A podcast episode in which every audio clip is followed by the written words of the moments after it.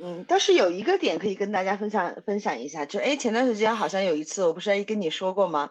就是好像我大概会有一周的左右的一的的时间吧，我觉得，呃，我可能经历了我生酮两年以来，就是我的食欲最不稳定的一段时期，大概有差接近一周的时间。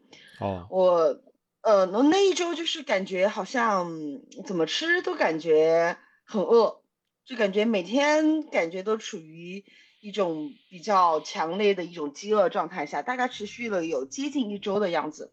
因为其实我稳定的生酮已经有两年了嘛，其实自己的食欲的话，应该来说，嗯，还算比较稳定的。就包括我现在其实也正处于一个例假的一个期间，其实我自己的食欲还是比较稳定的，嗯。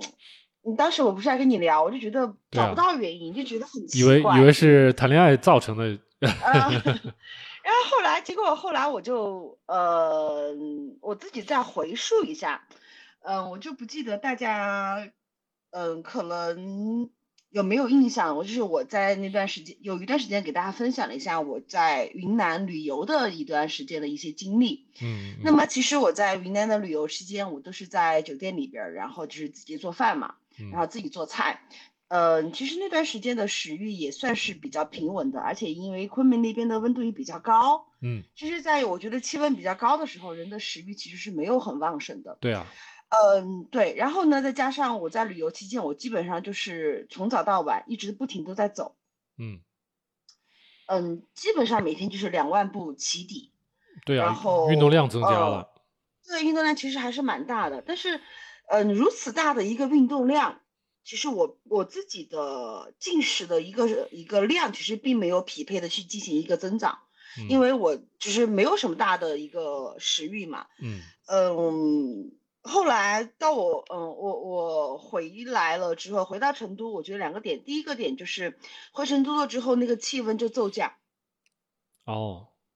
对气温，因为当时成都还是蛮冷的，我回来之后就直接是羽绒服呀那些都裹上了。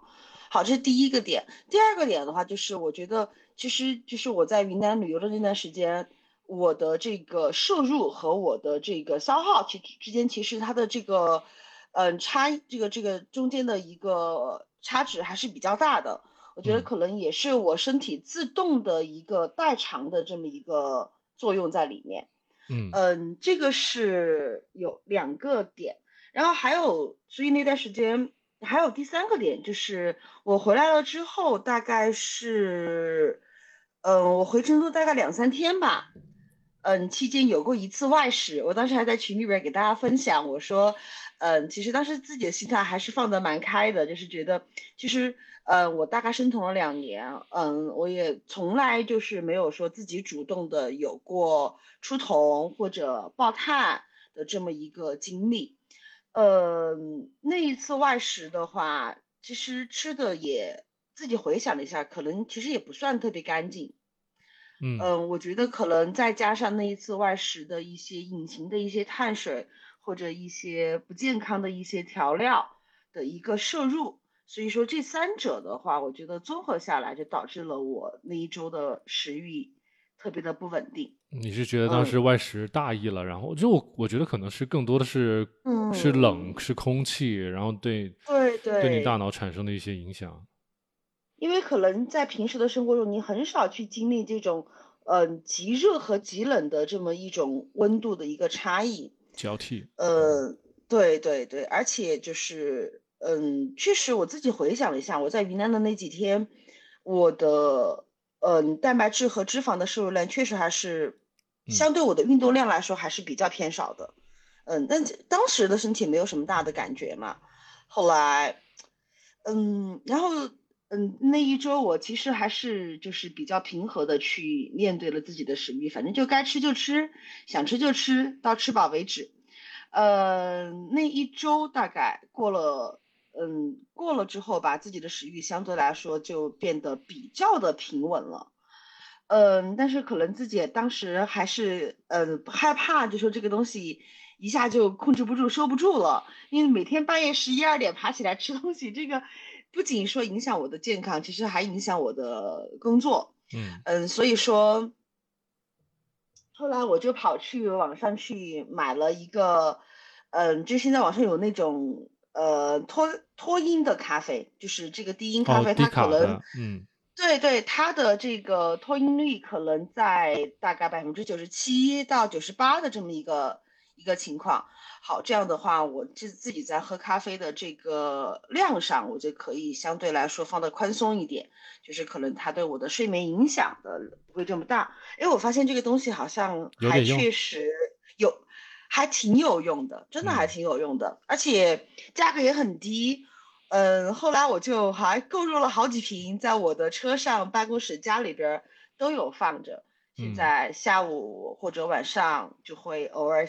偶尔可以去。它还苦吗？低咖的话，嗯，还哎，我给大家就正好在这里，但这个牌子就无所谓，大家就自己在网上去找。我买的是这个，嗯嗯，就是大概四十块钱。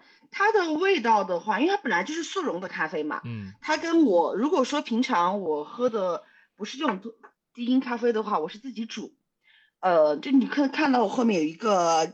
胶囊咖啡机和一个摩卡壶，那可能煮出来的味道它会好一点。这个呢，你从口味上来说，它肯定没有那么好。嗯，就是跟你和一般的速溶比的话，从味道和性价比上，我觉得还好。你觉得苦不苦？呃，我因为像咖啡如果稍微苦一点的话，我觉得还是不怎么苦，不算不算很苦。它的烘焙程度可能也没有那么高。嗯嗯。不过，不过你说半夜用来救急也可以了。嗯，而且就是，嗯，因为我其实一直比较还是在乎自己的睡眠，因为可能大家生酮久了，就大家都有这种感受。其实，呃，我们的睡眠的时间会比平常人会相对来说会短一点。所以说的话，如果说再加上我自己的工作，每天早上要起床很早，如果说在咖啡因摄入过量去影响我的睡眠的话，我觉得可能会影响我第二天的一个状态，所以我一般在下午晚上我对茶和咖啡因的一个摄入还是，嗯比较控制的，在但是呢，嗯因为生酮所以饮水量比较大，老是喝白水或者淡盐水呢又觉得有点没劲儿，所以我就会去喝一些柠檬水儿。那么喝柠檬水的时候呢，你就因为太酸嘛。就不由自主主的，比如说你会呃加一点点赤藓糖醇，或者说会煮一点那个，呃我会去买那个甜叶菊，就是买甜叶菊这个植物，然后用它煮出来的水，然后配合着柠檬汁儿这么去喝。但其实总归它还是一点带甜味儿的东西。嗯，嗯，但是自从我发现了这个脱音咖啡这个宝藏之后，我就觉得我就可以用它直接来代替了我的。一些用甜菊叶煮煮了水的一个柠檬水，我觉得其实对我自己来说，我就可以让自己完全就是彻底的摆脱掉了任何带甜味的东西。哎，我突然就前段时间不是也有一个很热烈的讨论，就是关于那个赤藓糖醇对于我们的一个健康的一个影响嘛？这个研究其实对也是让人觉得。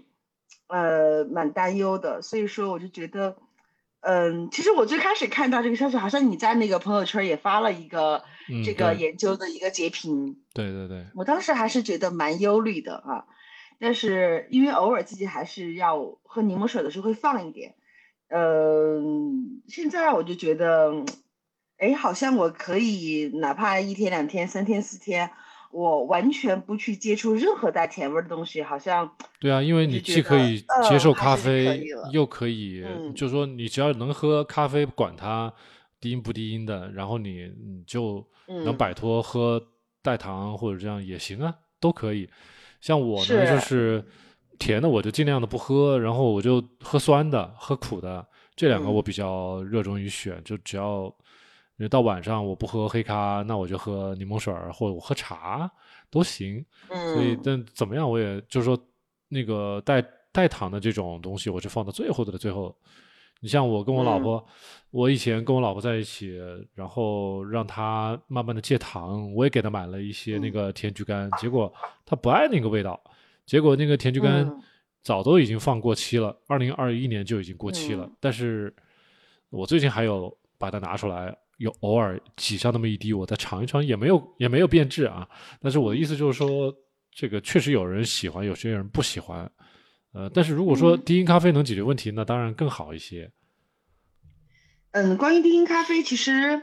嗯，之所以把它拿出来跟大家聊，还有一个点就是，嗯，呃，我从云南回来不是很快的就开始工作了嘛，嗯，然后开始工作了之后，我们面临的第一个问题就是监考，嗯，就是我，呃，之前因为疫情，不是期末考试，很多省市都没有考嘛，嗯，好，然后开学了就开始监考，那个工作量就很大，我就差不多连续四天，我是我中午都没有办法回家煮饭吃，但是我又是一个不吃食堂的人。嗯，因为我嗯这两年我都是在差不多中午十二点左右吃饭，所以已经养成习惯了。到了十一点半、十二点，我其实就会有饥饿感。嗯，那么在那那四天的话，我就是用这个呃我自己的这个咖啡，再加上这个低因咖啡，所以说就嗯我就可以很大剂量的去。摄入这个咖啡，我就在中午连续四天中午，我就就是喝咖啡，然后就不吃饭。嗯嗯，第一天会觉得好像胃还是会觉得有一点点难受，其实我觉得更多的可能是心理的一个作用。到第二天、第三天、第四天，我就发现，嗯，它基本上可以让我非常平稳的去度过这个进食的这个时间段，然后到我下班。嗯，六点七点，然后我再回家吃饭，食欲还是非常平稳的。嗯，那差不多，差不多，有时候也是这样，就是比如说你到十二点是刚好二十四小时，然后再加上个六个小时，只有三十个小时，然后再吃一餐。嗯嗯，然后等到第二天，如果，因为如果说嗯全部去摄取这种茶或者说是普通的咖啡的话，对于这个咖啡因的量，其实。我还是蛮担忧的，而且就是，但是如果我搭配上一些脱音的一些咖啡的话，其实，嗯，呃，我就可以去几，就是可能三倍、四倍、五倍的去增加这个咖啡的量，所以那个阶段就会觉得比较好受一点。嗯，你会不会觉得喝了低因咖啡有也有跟喝那个普通咖啡一样那种，比如说？啊，排尿增加，然后你觉得可能身体会，如果说排尿确实很多，会觉会不会觉得有点无力啊？这种感受？嗯，没有，嗯，我们嗯并没有觉得我的排尿量有增加，因为那个其实我我从我看我工作到现在，我可能喝了，我已经喝了有七罐了。哦，那么多啊？就是还是对，就还是蛮快，因为每天都在喝嘛。嗯。嗯，没有觉得有排尿量的增加，没有觉得身体有任何的不适。嗯嗯，我是觉得这个东西，就我自己目前来讲还还不错。嗯嗯，因为因为我想的那个咖啡因才会让我们排尿嘛，刚好你这个咖啡因给去掉了，那你可能就不会特别的影响排尿。嗯，而且它可能里面的，比如说一些绿盐酸啊那些，它其实应该还保留在里面。所以说，我觉得其实，嗯，怎么说呢？可能，而且咖啡的那个味道，它本来对我们的食欲，它就有一种抑制的一个功效在里面嘛。我觉得还是蛮好的。嗯，刚才有一个我们那个朋友 Holy Holy 黄，他说咱们也可以喝一下柠檬草茶，但是我我是没有怎么喝过柠檬草茶的哈。这个是不是是不是呃国外的还是哪里的？柠柠檬草茶，因为这个东西。嗯。其实很多的一些花草茶，我觉得大家其实都可以去自己去研究一下。低卡的东西，其实这些东西还是挺合适的。嗯嗯，就像我偶尔也会煮一点什么，呃，洛神花呀，煮一些茶，或者西洋参用来泡一些水，这种东西我觉得，嗯，无伤大雅，大家无伤大雅。对对对，嗯。嗯，我我们现在群里面有一些朋友啊，就是在线的朋友有十几个，然后我们看看大家有没有什么问题，我们给大家一起聊一下。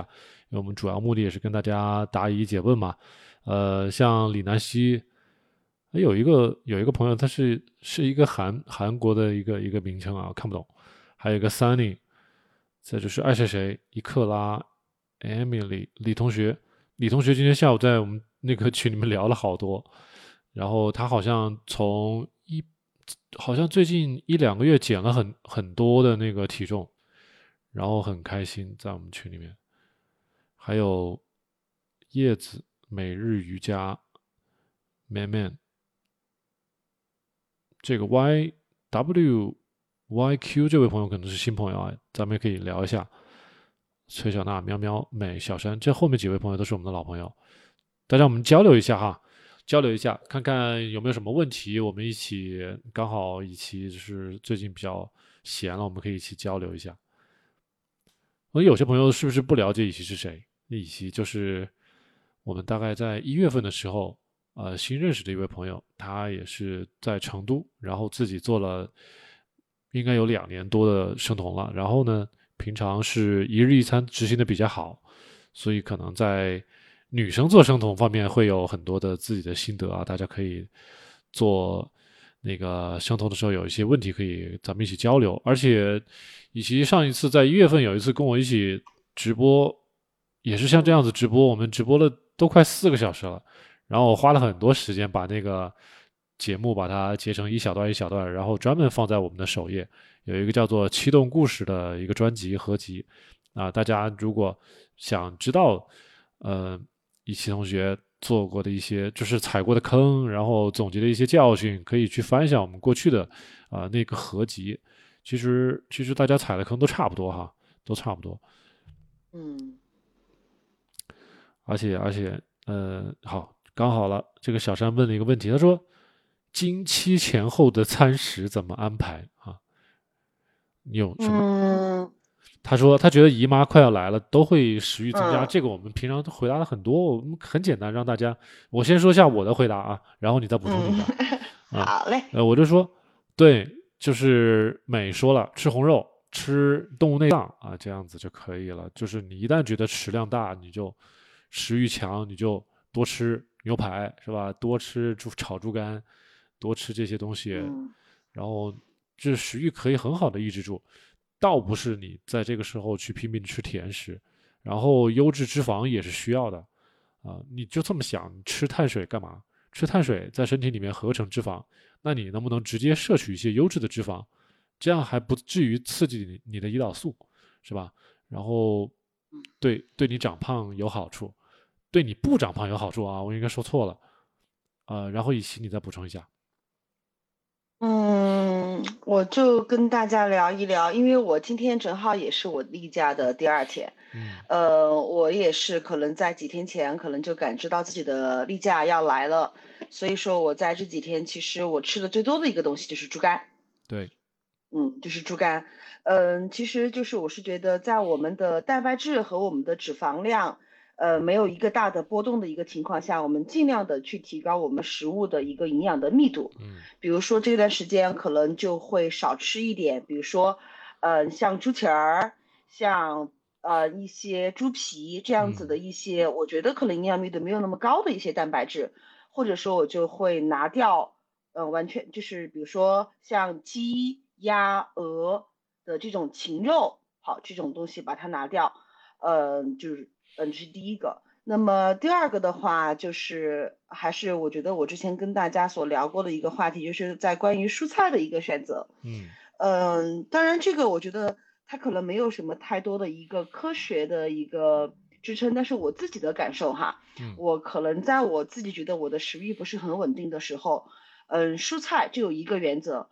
我所有吃的蔬菜，我都尽量的去挑这个颜色最绿最深的蔬菜墨绿色的蔬菜哈。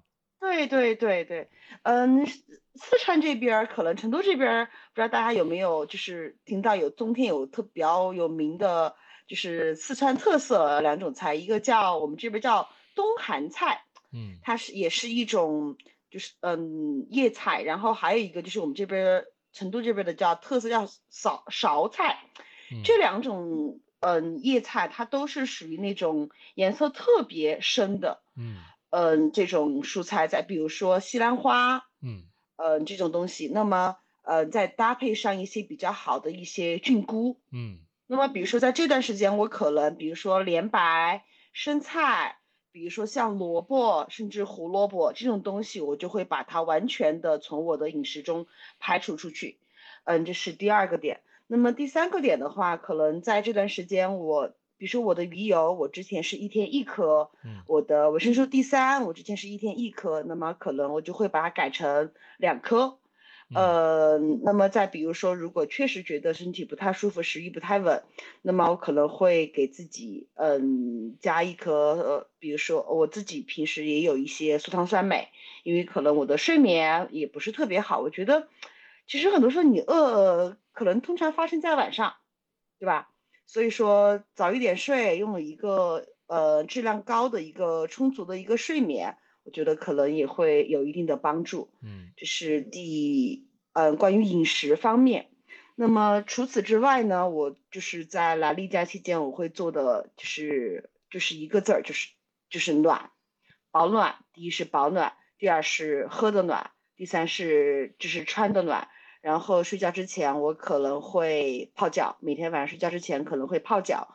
嗯我是觉得这样子的话，让你的身体处于一个比较舒适的、放松的、安全的一个状态，把压力调到最低。对对对，嗯，可能会感觉会好一点。嗯，那么做好这两点之后，如果确实我觉得在我们的生理期，你还是会觉得，嗯，自己自己还是食欲会大一点的话，我觉得好像其实之前莫老师有一期节目，其实专门的谈了一下。我们女性，尤其是在前十四天，就是在这个黄体期，嗯，生理结构的一个变化。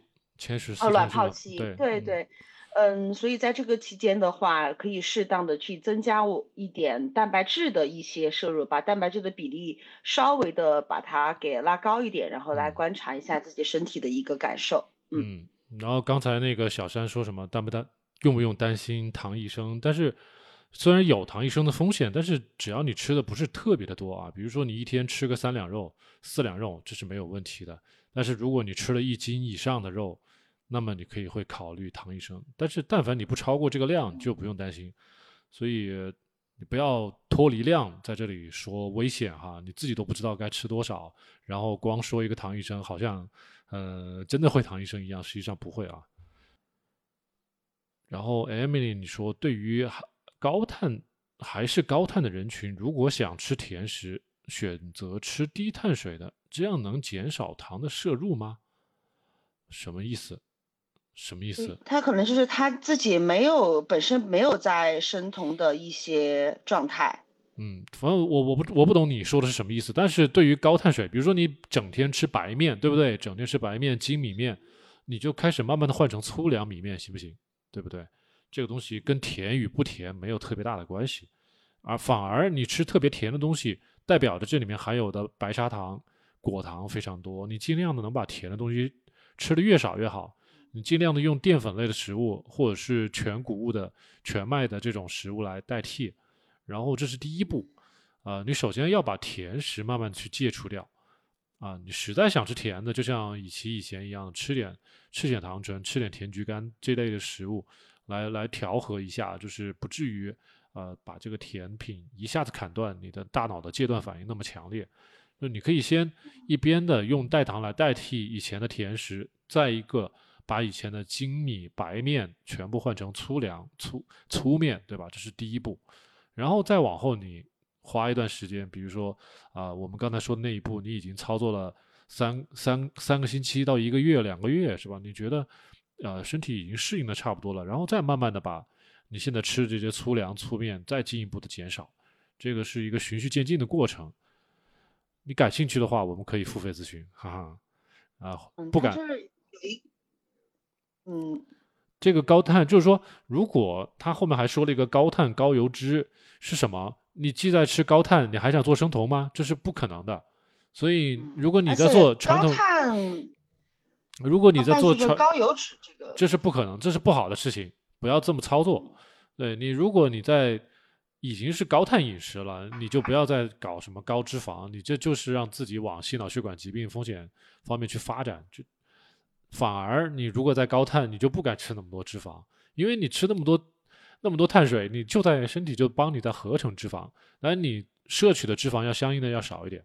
但是不能排除一些优质的脂肪，因为你身体需要必需氨基酸，是吧？这个东西是你身体没办法合成的，啊，你肯定不能高碳同时高脂肪，是高碳少脂肪，但是呢又要是优质的脂肪，啊，但是你看多复杂呀！你不做生酮，你不做低碳，我们跟你解释这些东西，其实是很折中，或者是没有什么特别好的方式，就是相当于既要又要还要，你这个没有特别好的方法能够帮你彻底的解决健康的问题。你如果真要解决健康，你就应该摆脱高碳啊，不要考虑我想高碳又想健康，呃，这个我们可能是帮不了太多。然后刚才有个李同学他说。听了以奇老师的亲身经历，听了三遍啊！我们那个节目有三个多小时啊，那听了三遍得花十个小时，很厉害。然后他说给给了你很多很多的启发，就没有很纠结。总之非常受益，非常好，非常好。嗯。然后下面有个喵喵同学他说米面好戒，但是水果难戒，这是甜的东西。所以我我之前给大家介绍过我的戒戒糖的一个经历嘛，就是大家可以。不用一开始就把甜的给戒掉啊，你可以喝代糖可乐啊，可以喝一些那个什么一些买一些代糖自己兑水喝啊，什么这些东西都可以。然后你可以适当的在最开始的时候断糖的时候不要太快啊，只要大家不要用那种很猴急的是心理去减肥，你给自己半年一年的时间去减肥，这个断碳还有断甜品这个事情是一定能做到的。嗯，这个就相当于。你有一个女朋友是吧？这个女朋友告诉你，呃，某某某先生，或，或或者说王王先生，对吧？我我要求你在一年之后，你的收入能够增长百分之二十，啊，实际上就让你做一个决远期的一个决定。好了，我肯定不会要求你下星期就增长百分之二十嘛，但是我给你一年的时间，可不可以？啊，你还是可以奔一下的嘛，对不对？这一段这一段时间里面，多多努力努力，巴结一些领导，或者是多做好几个工程，总可以有这个机会升职的。哎，所以这个就需要大家要有一个长期的一个目光。嗯，你不能看网上太多的帖子啊。今天说生酮饮食啊，十天减十斤，然后你就哦，十天减十斤，那三十天是不是可以减三十斤呢？啊，不可能的。大家不要被那些网络的一些网红博主给带歪了。我们是怎么说呢？是从医院里出来的。我们告诉大家很科学的一个减重的一个速度，不要做一些白日梦。呃，但是你不戒水果，不戒甜品，你就做不好生酮啊。因为随时过来一个人给你吃点，呃，诱惑一下你，你就会爆碳，就会爆甜品，然后你的体重就会回去。这个就是得不偿失。而且我们以前有很多很多的节目告诉过大家，你这个。饮食甜品爆多了，碳水爆多了，将来再想回来做生酮，你可能要付出的时间会越来越多，不会越来越短啊！你的相当于效率越打越折扣。很多朋友都会告诉我们，他第一次做生酮很方便，入酮很快。再过了一年是吧？他爆碳爆久了，再过了一年再来，啊，发现又难了，啊，越来越慢。而且我我最近看了一篇文献，就是专门讲这个问题的，就是。我们入酮会花很长时间，个把星期，甚至是好几个月。但是出酮，比如说啊，有些人从低碳饮食、生酮饮食转化成为高碳饮食，然后他们的血糖还是没有那么快的去恢复成那种纯粹的一直高碳饮食的那波人的那个状态。相当于他的那个 OGTT 的那个测试，在几个星期甚至是个把月的情况下，还是没有办法完全恢复。那所以。我到时候我把那篇文献给大家分享一下，就是有很多真的是医疗领域里面东西，大家嗯不了解，所以容易被带歪节奏。但是我们希望大家能够用一个长远的眼光，然后跟随着我们，先把我们探明白的这条路先走通啊，然后你再自己去探索，这都可以的。哎，刚才李同学说不要纠结蛋白质。算一下自己的最高值，也不要老想着超，对吧？因为你老怕就吃，老怕吃超，他就可能接下来他就吃少了，吃少了就得不偿失了，吃少了他可能又碰上姨妈这个周期，他可能真的就是姨妈量少啊，或者是什么的。呃，有一个每日瑜伽的朋友，他说学习了一段时间节目，生酮了一个月，血酮二左右，血糖在五点二左右。血糖算正常吗？现在目前才做一个月左右，这个样子我觉得已经可以了。呃，不要特别的强求血糖一定要低于五点零，那个是对于健康人群是这么操作的。但是如果你已经过往已经有二三十年甚至四十多年的呃传统饮食的经历的话，就不要太强求。你给自己起码三到六个月的时间，然后再来看看自己的空腹血糖能低到多少，能不能低到五点零以下哈。一般来说是低到五点一以下，我们就觉得是非常漂亮、非常健康了。然后你要是美国人的话，他们觉得五点六以下就可以了。所以你对自己的要求不用特别的苛刻啊，是可以的。然后刚才有个 Holy Holy Fifty Fifty One，他说生酮爆肉啊，爆吧。爆肉我觉得是可以的，嗯，爆肉有没有还没有没有一种可能，就是它的这个绿叶蔬菜摄入的少了，或者是盐吃少了，这都有可能。嗯嗯，对。但是他脂肪、他最近是来姨妈的摄入量，嗯，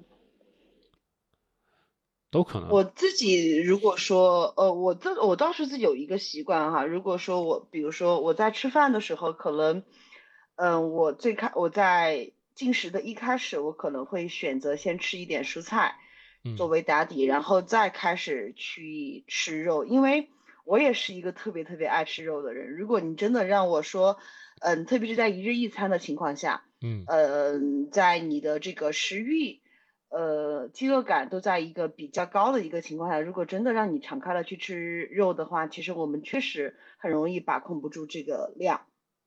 嗯，所以我一般还是选择会先吃一点蔬菜打底，让你的食欲在一个比较平稳的一个状态下，然后你再开始去吃蛋吃肉这样子。嗯嗯呃，今天那个后立黄在节目刚开始之前，我也跟他交流了一下，就是啊，我也是让他，因为他最近来姨妈第一天，他觉得量也是感觉好像不是很够，我就说有没有在最近多吃些。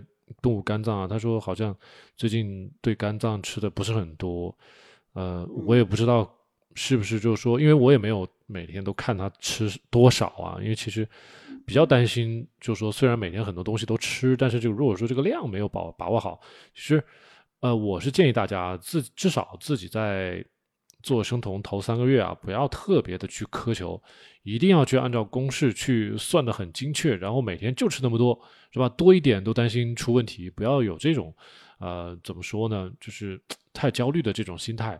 就是因为我们已经在节目里面告诉大家哪些东西不能吃了，对吧？你把糖、把味精、把各种影响你的食欲的东西，奶制品啊、奶酪这种相对会比较影响食欲的东西，呃，尽量的在这个阶段里面先不要吃那么多，是吧？或者说干脆就不吃。呃，减少这种影响食欲的这种因素，但是你排除了之后，你的身体、你的大脑在告诉你还想吃，那你就应该吃了，是吧？这个是你身体的正常的反馈。这个就跟你你在养孩子，对吧？你这个孩子他喝奶，你在喝奶的这个哺乳期的阶段，我今天要喝五瓶奶，你能不给我五瓶奶吗？对不对？接着我我明天我要喝六瓶奶，你不得给我六瓶奶？你总不能说啊，我给你算好了，你只能喝五瓶奶，所以这个孩子永远只能喝五瓶奶，这个不是这样。所以大家就是说，你看喝奶是个多纯粹的一个一个过程，你没有任何的干预、呃影响的因素，所以孩子要喝你就给他喝，他要喝几瓶你都给他喝，是吧？你长身体了，或者是你身体在，比如说确实来来姨妈或者是怎么的，他是你如果说。你是没有繁殖，没有男朋友，没有谈恋爱，是吧？你但凡想着，如果说这个卵子着床了，这个受精卵了，你这不是要生孩子了吗？你还不得多吃啊？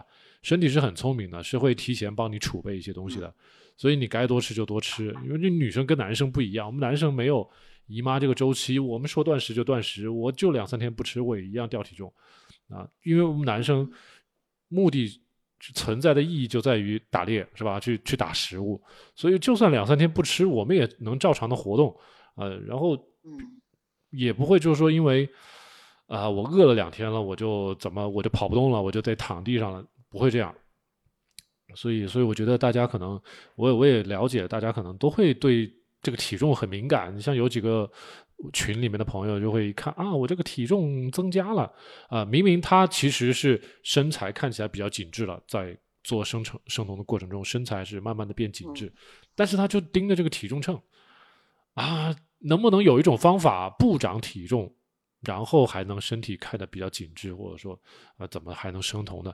我就说，我举了一个比较形象的例子，就像你在路边看到一个讨饭的要饭，他已经变成饿殍了。已经是皮包骨头了，他是生酮了，对吧？你给他天天吃肉，你说他是不是还得长体重啊？你总不能不让他长啊？他本身这个肌肉都已经萎缩的不行了，他给他吃那么多肉，他能不长吗？而且还是随着自己的那个胃口在吃。其实身体，呃，就说你可能过去长期都没有给他一个很好的一个饮食的环境，现在突然间给他这么多充足的营养，他会帮你多存储一些，或者说干脆把以前失掉的肌肉都给你长回来，这都是好事儿。呃，直到你将来处于一个比较稳定的一个状态，像以前你你现在自己做的，会调节自己的压力，调节自己的运动、作息、睡眠，然后有一个有一个循环的很规律的一个一个生活作息和习惯，然后身体通过一段时间的适应，大脑它就知道了啊，我现在体力的付出大概每天是多少，然后呢，我的。作息大概是早从早上几点到晚上几点，然后我吃饭大概是几点，呃，你大脑都会有一个概念，所以你在再吃东西，它就会帮你有这种大概的一个分量，帮你计算好了，你也不会再超了。我们也有很多网友，就是看我们节目也好，或者说自己做生酮超过一年、半年之后，至少是半年往后，他们都会说自己的食欲再也没有那么大了。啊，你让他吃那么多肉，他都吃不动了。我们今天下午也有好几个朋友在群里面告诉我们，说之前吃猪肉很能吃，啊，现在根本吃不动了。他总觉得猪肉开始有点，啊，有点骚味啊，或者是怎么？其实是他的味觉变敏感了，或者说他的身体在告诉自己有一些，比如说你你我们体内酮体已经够高了，这其实就是在告诉我们我们的脂肪已经充足了，然后就是不需要再吃那么多五花肉了。是吧？这个都是我们身体在告诉我们自己的。我们唯一要做的就是把干预我们的食欲的东西都去掉。干预我们食欲的东西，就是一个是加工类的食品，是吧？饼干、薯条、什么薯片这些乱七八糟东西都不能吃，糖果都不能吃，甜的东西不要吃，味精不要吃。呃，我们有一些有一些奶酪呢，你就这种都是适量的吃，不要让它产生过大的影响。呃，差不多就行了。呃，除此之外，我们人体自己产生的信号，你就相信它，我觉得没有什么太大的问题。嗯，而且干预我们的一个食欲的一个很，还有一个我觉得很重要的点，其实被我们忽略了，就是我们的压力啊，对，就是我们的情绪，我们的焦虑，对这个东西，其实我觉得也是很重要的一个一个一个东西。其实不管是我们的身，我们吃够足够的优质的蛋白和脂肪。或者我们保证足够的睡眠，我们拥有一个良好的情绪，我觉得它其中一个很重要点就是让我们的身体，让我们的大脑感到感到安全。你得给他足够的安全感，他如果自己都不觉得安全了，他是不可能去分解脂肪往下掉的。对，嗯，这是第一个点。第二个点就刚刚其实我们谈到说。很多女孩对这个体重的一个绝对值的一个追求和一个纠结。其实之前我在给大家的分享我的经历的时候，给大家讲过，我在生酮之前，我是一米六五，我在生酮之前，我只有九十二斤。对啊，就是我的小臂还没有大臂粗。嗯，我在最开始生酮初期的时候，我的体重其实是长到了一百一十斤，也就是说生酮最开始让我长了二十斤。嗯。嗯，我当时的对自己的一个，呃，做有，其实你说焦不焦虑？作为女孩，你都会焦虑。但是我当时告诉自己的就是，嗯，这么多年了，呃，我的身体从来没有感觉到安全过。今天我要把他的失去的安全感都还给他，我要让我的身体感到足够的安全，感到足够的放松，然后告诉他。你没有处于一个饥荒模式，你没有，你没有说，嗯，就是明天可能你就没有饭吃了，明天你就要面对饥荒，就要打仗了。当我给他的安全感足够了之后，好，就是真的，我是自己，就是突然间我就会发现我的食欲没有那么大了，我真的就吃不动了。嗯，再好吃的肉我就吃不动了，我还没有在吃饱之前，我就确实是吃不下了，然后我的体重一点一点一点的开始降。我是觉得这个是一个很重要的一个点，嗯，还有就是刚刚谈到关于例假的问题，我有两点想跟大家补充交流一下，嗯，嗯，第一个点就是，比如说刚刚其实我们很多人也都谈到说，嗯，例假比如说量少呀，或者说是会有一些情况哈，那么其实我觉得有一个点，我不知道大家有没有考虑过，就是你在生酮之前，你的例假是比现在更好还是比现在更差？对，对，这个是要考虑的一个点。就拿我自己来说，呃，我现在的我来例假，我依然会觉得肚子疼，我依然会觉得有一点不舒服。当然，这个可能就是一个月好一点，一个月差一点。嗯，我的例假，如果说我们真的要把它当做一门，当做一个一个一个有标准的一个东西，我们来给它打分的话，我生酮，我是我觉得我自己是很认真的去，很科学的去做生酮两年，并且我在这个过程中，我其实是有很多的一些健康收益的，但是我的例假依然不算是一个特别好的一个可以被来拿来当做范本的例假，依然有很多它的问题。那么，但是，呃，还有一个点就是我自己其实很清楚的知道，是我在生酮之前我是没有来例，我是没有离家的。嗯，之之前我跟你聊过，我在生酮之前我有很长一段时间我没有离家。嗯，就是我都快忘了我自己还是一个女孩。嗯，所以说，嗯，我都两年了，我觉得这个东西它都没有完全的去恢复，它。你长期造成的伤害，你不可能指望他一个月、两个月、半年甚至一年，他就可能完全的去弥补回来。对，嗯，只要他是在不断的往好的方向走，我觉得你就去，你就证明这条路你是做对了，你的你做的东西是正确的，那么你就好好的继续做下去就好了。对，就交给时间，不能着急，因为我我你看同样的问题，我在上周日的时候也问过那个吴玉琴。博士，他那个是，嗯，呃，杭州的那位中西医结合医院的一位一位博士，他是，也是我们那天刚好是我认识他，所以我也问过他一些问题，就是比如说，啊，我就举了一个甲状腺结节的一个问题，我说有些朋友甲状腺结节，然后问很多人就会问生酮能不能治好它，啊，他说也许吧，因为。生酮抗抗炎嘛，能抗炎症，那么对甲状腺结节的继续发展是能够控制它，或者说操作好了是能够有好改善的。但是医生是绝对不会给你打包票说，哦，你这个结节是一定能够消除的，他是不会给的。而且，呃，他有很多的一些，比如说生酮能够改善的很多的问题。我说多久为一个疗程啊？他说三个月为一个疗程。那意思就是说，这个疗程不一定一个药疗程就结束的，因为他说。比如说我们的血红细胞啊，叫就是我们的红细胞，它的生长周期是三个月，也就是九十天。大家去测那个 HbA1c 糖化血红蛋白，测的实际上就是三个月前或者三个月这个过程中你的一个红细胞被糖化的过程的程度。呃，然后他还举了，比如说我们的肝细胞，我们肝细胞的生存的周期大概是。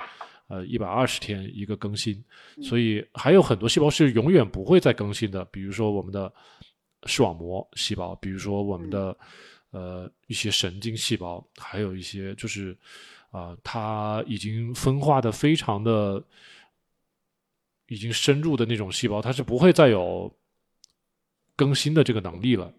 啊，大家要知道，这个细胞不是无限分裂，不是无限更新，它是只有个别的细胞，比如说。呃，叫干细胞，它是能无限的、无限的，至少是在你的生命长度，比如说一百年之内，它是能够给你更新的。但是很多细胞，比如说我们皮肤表皮的这些细胞，那更新次数是有限的，啊，更别说咱们说这个视网膜的细胞，还有我们一些神经细胞，它一旦死了，它就没有办法再长出来了，它只能通过另外一条回路绕过去。所以你看，很多人脑创伤之后，他只能做康复理疗，他不可能说。能够通过药物或者什么直接再把这个通路又给你重新接回去，没这么容易。呃，所以大家就是我们刚才聊的是怎么说呢？例假就是呃，就是你刚才说的那个对身体造成的伤害，你已经持续很久了，比如说。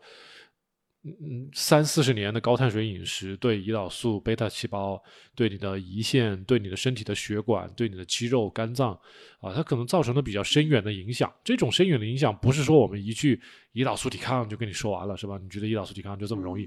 所以肯定还有很多细胞、细胞的传导啊、基因表达这些很多很深层次的东西，连我都搞不懂的啊！你可能要找个医学博士来才能跟你讲清楚，但是。大家要理解，就是你你造成了这么长时间的伤害，你就得要相花相应的时间。虽然不说，呃，四十年吧，你起码花个三三到四年去改善是总可以的吧，对不对？我当时也给大家举过一个例子，就是我的脚丫，我的脚丫，当时一五年、一五年、一六年那个时候我没有做生酮，我那个大脚丫是这一层皮是经常脱皮，而且是呃汗脚，经常的就是啊香港脚不好闻，但是。做好生酮之后，是吧？把这些微量元素啊、维生素，你每天都吃的很充足，慢慢慢慢，脚部的皮肤就开始改善，啊，即使是二零一七年、二零一八年，我的体重已经恢复正常了，但是我的脚还没有完全恢复正常。直到去年底的时候，我才觉得我的脚部的皮肤才真正的恢复的正常，就是看起来比较漂亮、比较呃干净的那种状态。所以这才这都都已经过了多少年了？一七年到二零二二年，这都过了四五年了。所以大家要考虑到，就是我们身体有很多的组织器官，嗯，你就别说这皮肤，它都需要很长时间去完全恢复，恢复成你可能二十岁、十几岁那种比较完美的状态。你如果对自己要求高的话，那真的是要打算一个做好长期，呃，战斗的一个心理准备。真的不要着急。你像有些朋友。嗯，像以及刚刚你说你的姨妈的问题，你说我就过去都两年不来的姨妈，现在虽然来了，但是不是那么的完美，但是也总该是往好的方向发展。所以大家也知道，啊，生酮饮食能够做很多的事情，确实是需要能够有一个足够长的耐心，能够坚持下去。我们虽然很痛恨呐，我们说的很直接，很痛恨这些循环爆碳的这些朋友，或者说，嗯。每次就把爆碳当做一种借口，当做一种解脱，好像是别人逼着他去爆碳一样的。但是这个就说回来，每一个被关到监狱的人都是被逼的嘛？是不是这些罪犯难道都是别人逼着他去犯罪的吗？总是不这样子的。大家要对自己要求高一点，总会找到出路的。所以，对。然后关于那个，嗯，就是刚刚例假还有一个点是想跟大家分享一下，就是就是刚包括说你说你说其实有很多女孩子她们也会在就是对于我们的这个绝对体重的一个追求还是有一些的执念，对，嗯，包括刚刚谈到姨妈的一个问题，那么我就跟大家去分享一下，因为我是一个。姨妈不算是特别完美，不算是特别稳定的人。虽然说，其实，嗯，我自己能够明显的感觉得到，我的今年我的姨妈的整体状况是比我的去年的整体状况要好的。嗯。那么，但是在这个过程中呢，我现在好像发现了有一个规律，就是我的体重，绝对体重，一旦低于某一个值，我那个月是不会来姨妈的。哦。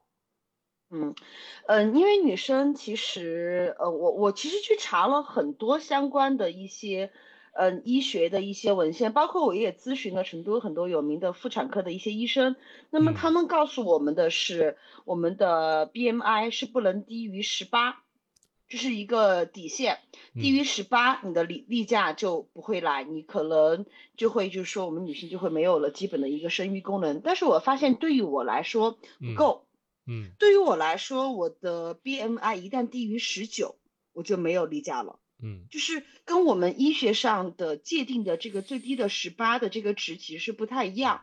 所以我是觉得人跟人之间个体还是会有差异的，一定的一个差异。对，追求的这个所谓的一个绝对体重，我是觉得，嗯嗯，就是每个每一个人，特别是女孩子，因为女孩子真的相对男性男性来说，她会麻烦很多。就是保证你的基本的身体的运行的这个绝对的体重值，人和人之间是不一样的。嗯嗯，所以说大家要去找到你的自己的那个点，然后当你的身体就是你的饮食、你的睡眠、你的运动，所有的都在一个比较正常、比较舒适的一个状态的情况下，那么你的体重也应该是在一个就是它最舒适的一个状态。那么再从这个点再往下。那么你就要可可能就要考虑你的身体的某一些部分要做出一些牺牲了，比如说头发，比如说姨妈，比如说一个饱满的一个嗯精神面貌，就是包括你看很多女孩子，其实我们会发现所谓的胶原蛋白的一个流失啊，怎么怎么样，它其实我觉得嗯，它可能还是跟我们的一个身体健康状况是有一定的关系的。所以，嗯，利弊还是要去好好的权衡一下。嗯，是的，呃，大家可以把那个怎么说，呃，就相当于我我我当时下午在群里面去跟大家举了一个打了一个比方，就是呃，女生去看你的体重的绝对值，就像咱们男生去买车，只去看这个车到底有多大，是吧？车越大我就越买它，那最后是不是干脆就买个八十回来算了？是不是？但实际上大家用根本用不着巴士，而且也不是每个巴士质量都很好。你应该买一个持久耐用、质量好的一个车。嗯，大家去看一个体重这么单一的一个维度，不能代表你很健康，也不能代表你有多漂亮、多完美，是吧？身体有多棒。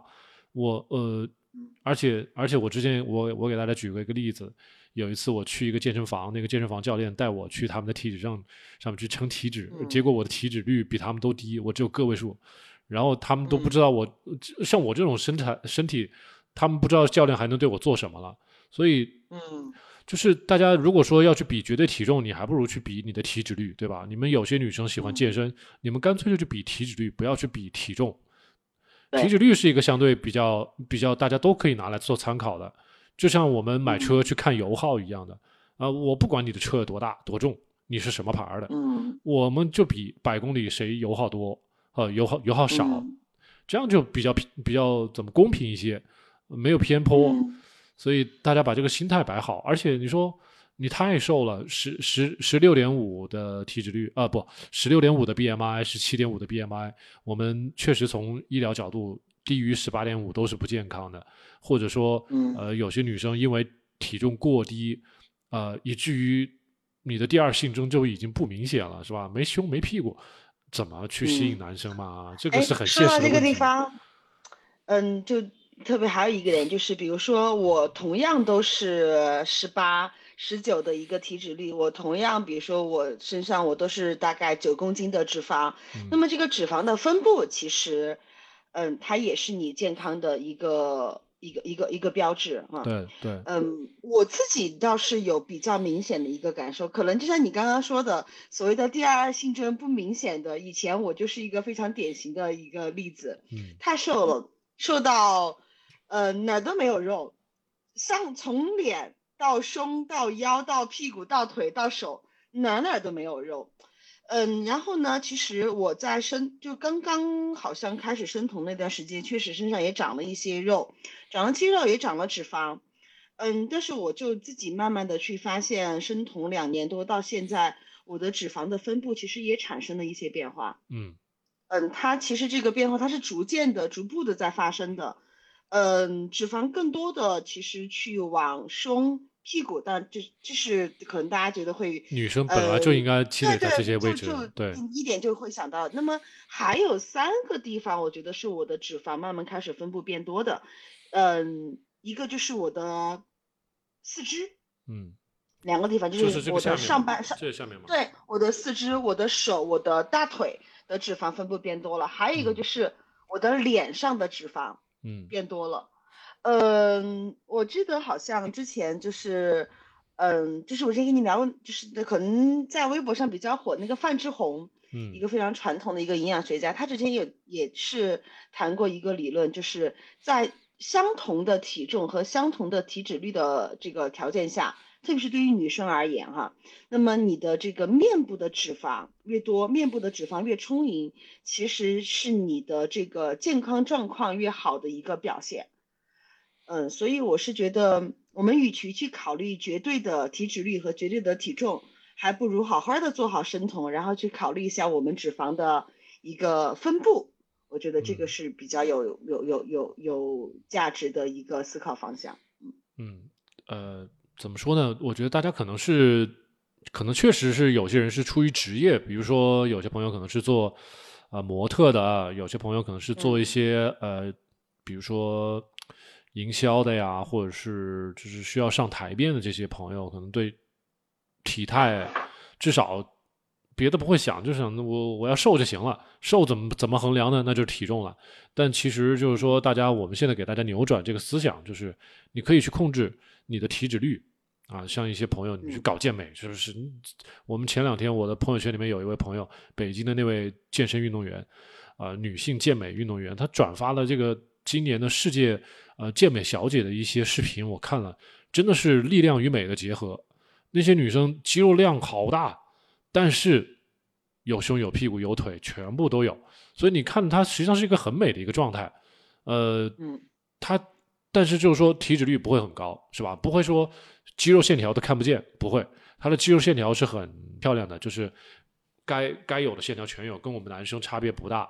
但是她又有女性，比如说臀部，比如说胸部，啊，她都有这个脂肪的堆积，哎，然后腰它又相对于比较细，它是看不到那个赘肉的，啊，小腹也没有赘肉的，所以大家最后追追求的是什么？你就是，但是刚才我说的那个冠军的那位女生，你看她的肌肉量是很大的，所以你要看她的绝对的体重绝对不低，啊。所以，但是她又是力量与美的结合。对于我们男生来看，像我这种直男，我就是非常虽然我我看这个女生的肌肉比我还多，但是我还是很喜欢她这个样子。就是说，呃，大家可能追求这个绝对的体脂体重的低是不健康、不科学，也是可能审美大众审美可能是有一点往偏激的方向去走了。但是你要知道，真正的。比较健康、比较美的一个状态，可能是另外一个样子。你去追求那个样子，这个是刻在我们的基因里面的。对，这个是我们的基因会或促使促使我们去追求的一个状态。嗯嗯。所以，所以大家可以去真的，你就往运动员那个方向去发展，是吧？运动员就是有肌肉，但是没有很多脂肪。所以换到我们普通人怎么去想？我不要，I don't care，是吧？我不 care 我的体重，因为如果说我的体重百分之九十几都是肌肉贡献的。I don't care，是吧？我只要肌肉量，呃，脂肪不是很多，脂肪不是分布在不该分布的地方，啊，你比如说分布在小腹，分布在肚子肚子附近，那就是赘肉，是吧？你你，但是你如果分布在你的大腿、臀部还有你的胸部，完全没有问题，啊，我觉得通过通过这个表现女生本本身应该表现的这个美的样子，这个体重其实不是一个最大的你需要操心的东西，嗯。我觉得可能我们聊的可能就已经不是什么减脂减重啊，或者是这些啊，我们其实是帮大家在扭转一些呃固化的一些思维。我们来看一下下边有没有一些朋友问一些问题啊，已经有好多留言了，我们来看一下。呃，有一个朋友他是问，呃，如果出汗很大的时候，盐的摄入量有没有一个建议？我这个真的是没有什么好好去计算的，大家总不可能随身带一个小秤，然后呃。出汗多了之后还要去称一下，然后再去喝水吧。呃，其实就是你往里面撒盐，你只要喝进去之后，你不觉得咸的不行，你接受不了，你就可以继续这么喝啊。而且我们很多时候，你只要在一天二十四小时之内，你运动量再大，你也没必要说运动结束之后就马上就要喝盐水了。你可以等到你吃饭的时候再去补充更多的盐呢，在吃菜的时候、喝汤的时候把盐撒够，是吧？一可以可以喝到你不想喝为止。我之前给大家举过一次例子，就是我有一次，呃，在家里喝那个羊肉汤，那个羊肉汤本身就撒了很多盐，啊，我觉得很好喝，喝了很多。再往后面，我在吃牛肉饼的时候，牛肉饼的盐更多，我这牛肉饼吃了两口根本吃不下去了，啊，所以你不用担心你的盐会摄取不足，因为盐它多到一定程度之后，我们大脑就会有个负反馈，再多了我们自己就主动会拒绝它，所以不用担心你的盐会吃超，你只要。继续能吃得下去，能喝得下去，那你就喝。喝到总有一个时候你不想喝了，身体会告诉你。呃，也就是说，不考虑上限，但是要考虑下限。对你真的是觉得你跑了一个马拉松，那肯定是要补盐的，对不对？那就喝，喝到你不想喝为止，完了就很简单。啊，而就不用去算，因为你的你只要是在低碳饮食啊，我说低碳饮食、生酮饮食，你的肾脏是会很好的帮你把不必要的、不需要的盐都帮你排出去的。这个是根本不需要你去操心的，这是自动的。咱们身体有这个功能，干嘛不去好好利用它？但现在很多人的问题是盐的摄入量其实是不足，是不足的，对，是不够的。但是他们又在高碳饮食，他们同时在高碳饮食，这个就没有办法。呃，我们本身葡萄糖本身高碳水就会影响我们的血压啊，然后你你再叠加这个食盐高食盐的这个影响的话，可能他们血压更难控制。所以从这个角度来讲，对于传统饮食的人，我们真的没有太多好的建议，只能劝他们尽量的回归到我们的低碳饮食或者是生酮饮食。但如果他们不回来，不做咱们这一套，那我们对他来说没有任何的好的建议，他只能像传统的医生告诉他们那样，少盐少油，是吧？少什么这个那个，最后把人折腾的也是该怎样就怎样。我们没有太多好的建议。包括呃，因为我有一个朋友，就是嗯，我之前也是，就是说建议过他做过生酮，然后有一次他就到我家里边来说，来看看我到底是怎么吃饭的，就想借鉴一下我的一个饮食。嗯，我就让他跟我一起吃饭。嗯，因为我们其实经常，不管是您在节目里面，还是我经常给他们说，就是你。呃，做菜的时候你一定多搁盐，你一定得不要吝啬放盐。但是他们可能因为受惯了传统饮食的那一套，他对于多搁盐，他那个多，他其实是非常非常有节制的。结果后来他到我家吃饭之后，他尝了一口我做的菜，他说：“天呐，怎么这么咸？”我说：“对啊，就这么咸，而且我会把所有的汤都喝掉。”嗯，我说：“这是为什么你会每天口渴，我不渴？”你会觉得浑身乏力，我不觉得乏力，嗯，因为你所认为的那一点多个盐，其实根本就不够，嗯，而且特别是对于生酮初期的人，他的口渴的和尿频的这个症状会比我们要严重很多。那么其实你的这个盐分的流失、钠的流失会远比我要高很多，你就还应该比我再再多摄入一些盐分。所以说，就是刚刚像小魔老师所说的，我觉得。就是盐的一个摄取，不要去考虑上限。嗯，你如果真的是吃的太多了，你不太可能。你是，就算就算你再吃的多吃了一点，那你在咸嘛就多喝一点水，多上几次厕所就没有了。嗯，但千万不能吃不够。嗯，但同时要要做我们的低碳饮食。你要是高碳饮食，真是没有办法帮你。呃，然后刚才有个朋友说，嗯。市面上有生酮低碳甜点，对于正常碳水的人，正常碳水的人在吃这个东西，你不是找 找麻烦吗？这不就变成高碳水高脂肪了吗？你这是干嘛呢？嗯，啊，我不希望这个家伙是是在宣传低碳 低碳是甜点的一个一个一个。好了，好不说了。我是想不过来，你本来就不做生酮饮食，干嘛会盯上生酮甜点呢？这是从哪办的？他可能就哎，你说的你你别说，我之前也看过一个就是关于生酮甜点的营销，他们就是这么说的，就是说，嗯，他是一个直播嘛，营销他们的生酮甜点，他的意思就是说，哪怕你没有在做生酮，对吧？你吃我们的这个生酮甜点，它至少比普通的这个甜点健康，你至少说你比你吃普通的蛋糕，你少摄入了。一些糖分，你少摄入了一些碳水。啊，我劝我劝大家啊，在这个健康，在这个健康的角度，你一定要找专业人士，是吧？你这个，你你为什么看病要去医院，不去莆田系嘛？就很简单的一个问题，为什么大家在网上，呃，一个人说这个东西很对健康有好处，你就信了？是不是？你是怪这个商家的黑心，还是应该反省自己的这个辨识能力有限呢？我真觉得大家如果觉得自己够聪明哈，你就花点时间去辨别一下哪里的信息比较可靠，谁说的那个所谓的健康知识比较靠谱，这是靠大家自己去辨识的。你在这问我，那我回过来问你了，我说的话你信多少了，对不对？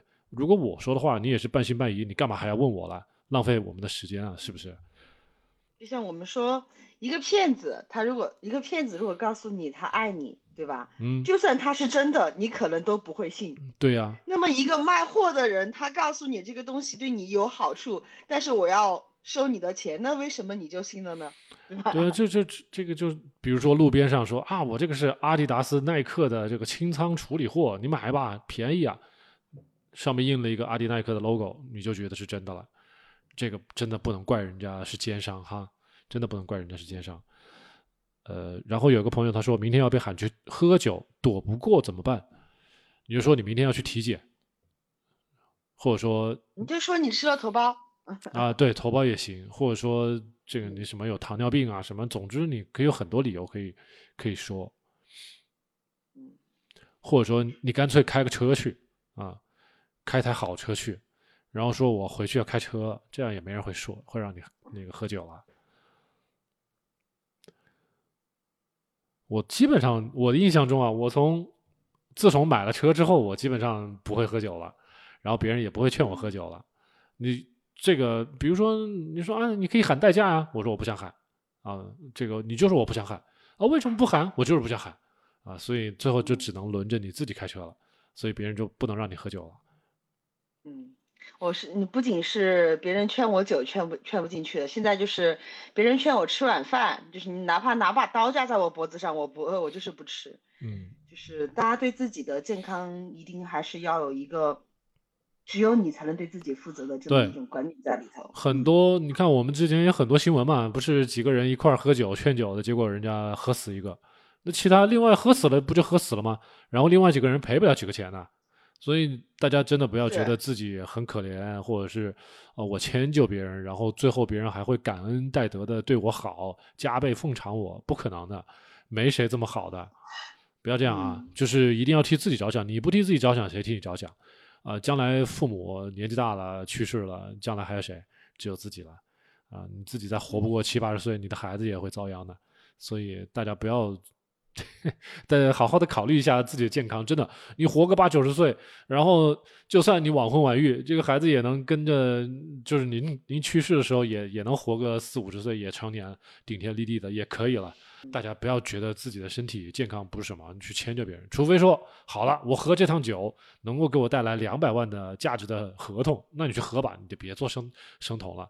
真的，我们很多男生说一说身体。不好，但是又熬不住一些局，啊，一说是因为工作，一说是因为生意，这个是百分之八九十的男生做不好生酮的最大的问题所在，就是工作、生活、健康，你到底是如何权衡？呃，我们遇到个别的女生，我觉得女生的反省能力比男生要强，因为觉得女生比较惜命，女生比较会替自己的孩子着想，可能会觉得。如果一个孩子没有父母的陪伴，这个他会觉得心里很愧疚。但是当爸爸的可能很少有这种想法，当爸爸的更多人会觉得，我如果不去赚钱，这个家就没有就没有我的意义。就是我觉得还有一点，可能男生要好面子一点。那会，那会。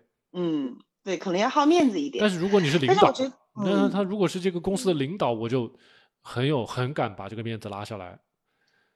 而且我觉得还有一个点，就是很多事情其实我们都是在没有去真正的去尝试，没有真正的去做之前，嗯，就是光在那想，耗费了我们很多的一些精力。其实，你老是想着，哎呀，这个酒我没有办法拒绝，这个局我没有办法拒绝，你先拒绝一次，从来都没有真正的去尝试过。对你去做一次，你就会发现真的没有那么难。就像我可以陪着我的朋友在那儿吃晚饭。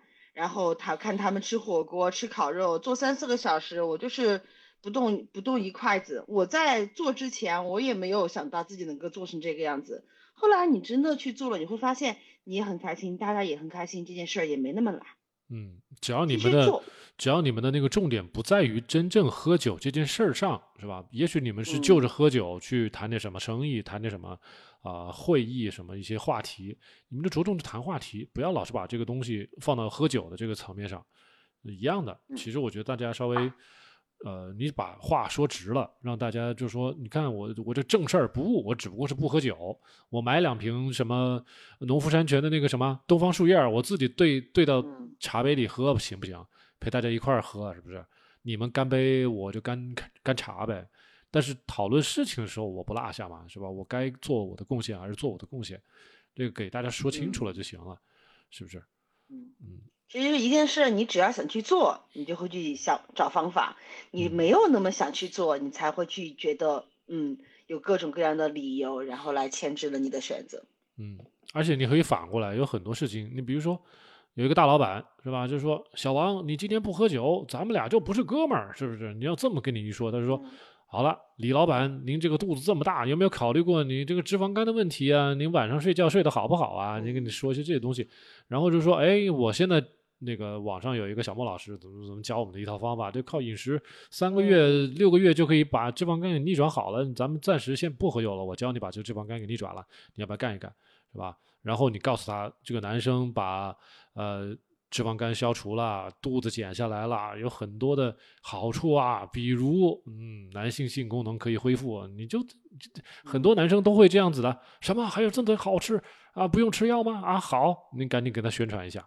所以就看你怎么把这个逆境转化成为顺境啊！我就是现在我自己站在我现在的立场上，我逢人就告诉别人，比如说我是一个生酮博主，我是一个健康管理师啊，我在宝安中心医院上班，好。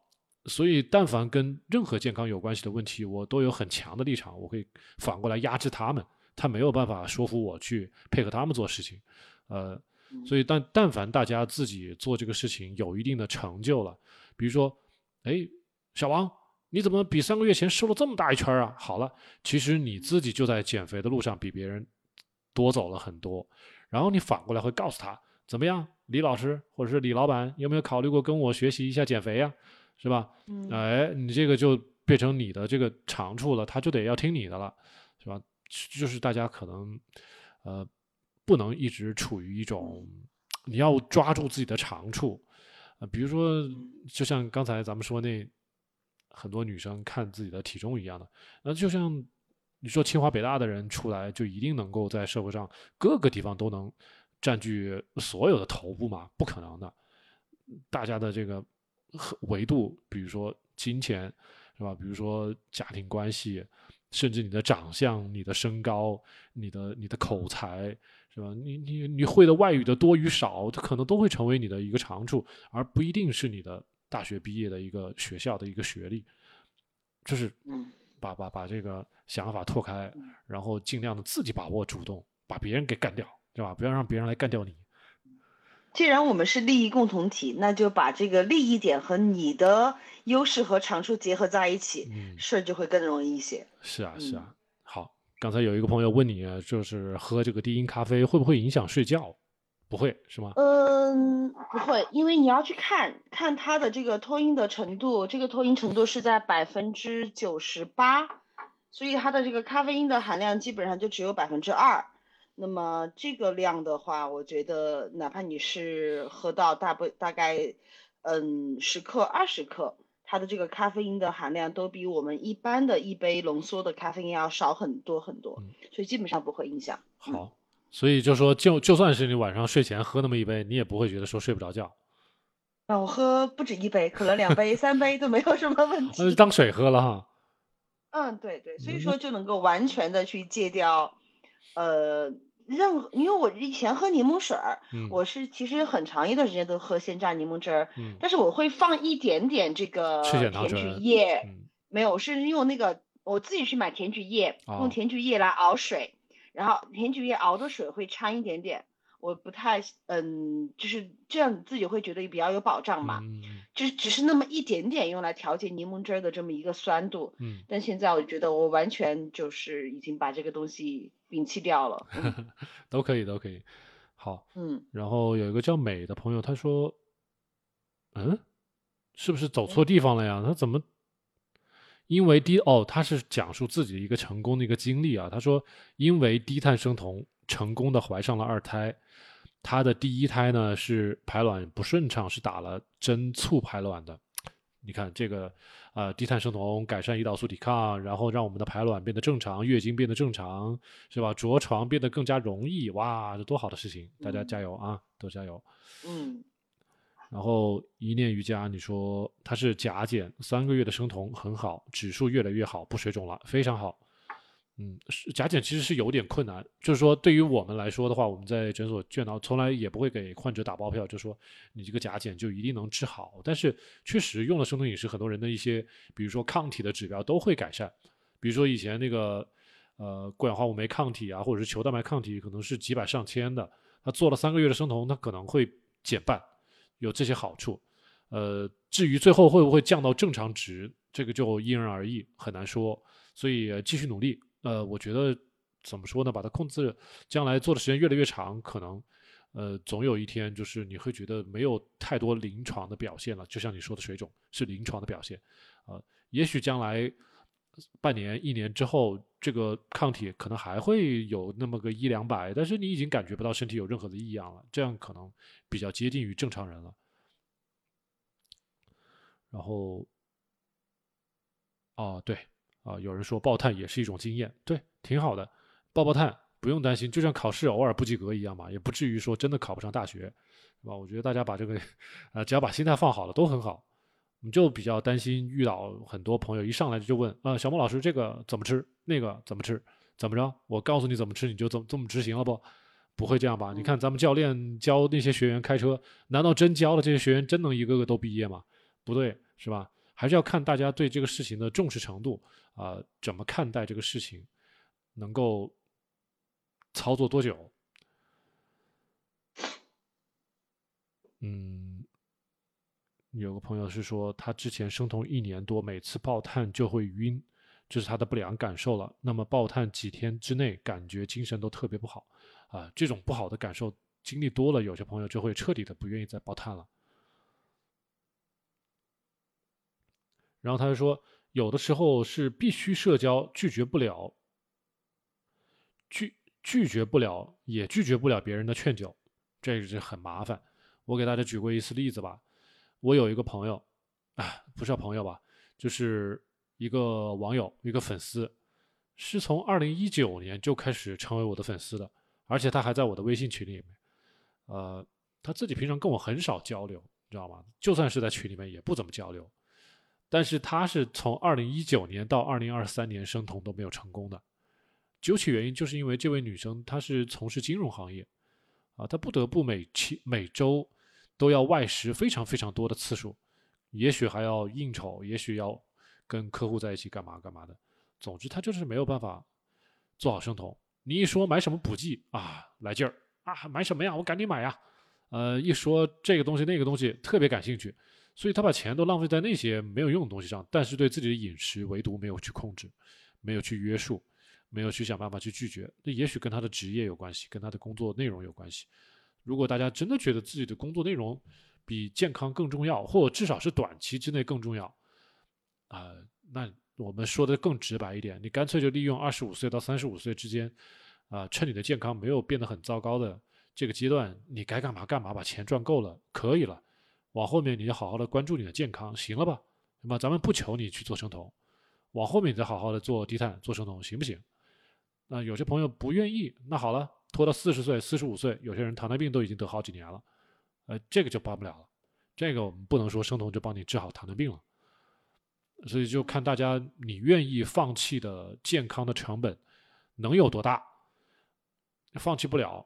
或者说你你本身就身体就不健康，你就不要操不要去瞎折腾，尽早的去做低碳生酮。你本要真的是很健康，还有运动的习惯，还怎么怎么的，你也许能折腾到四十多岁，也许是可以的。就是趁当你还有还有选择的权利的时候，就好好的去做选择。嗯嗯，就还有就是你就像就像经常说的，就是。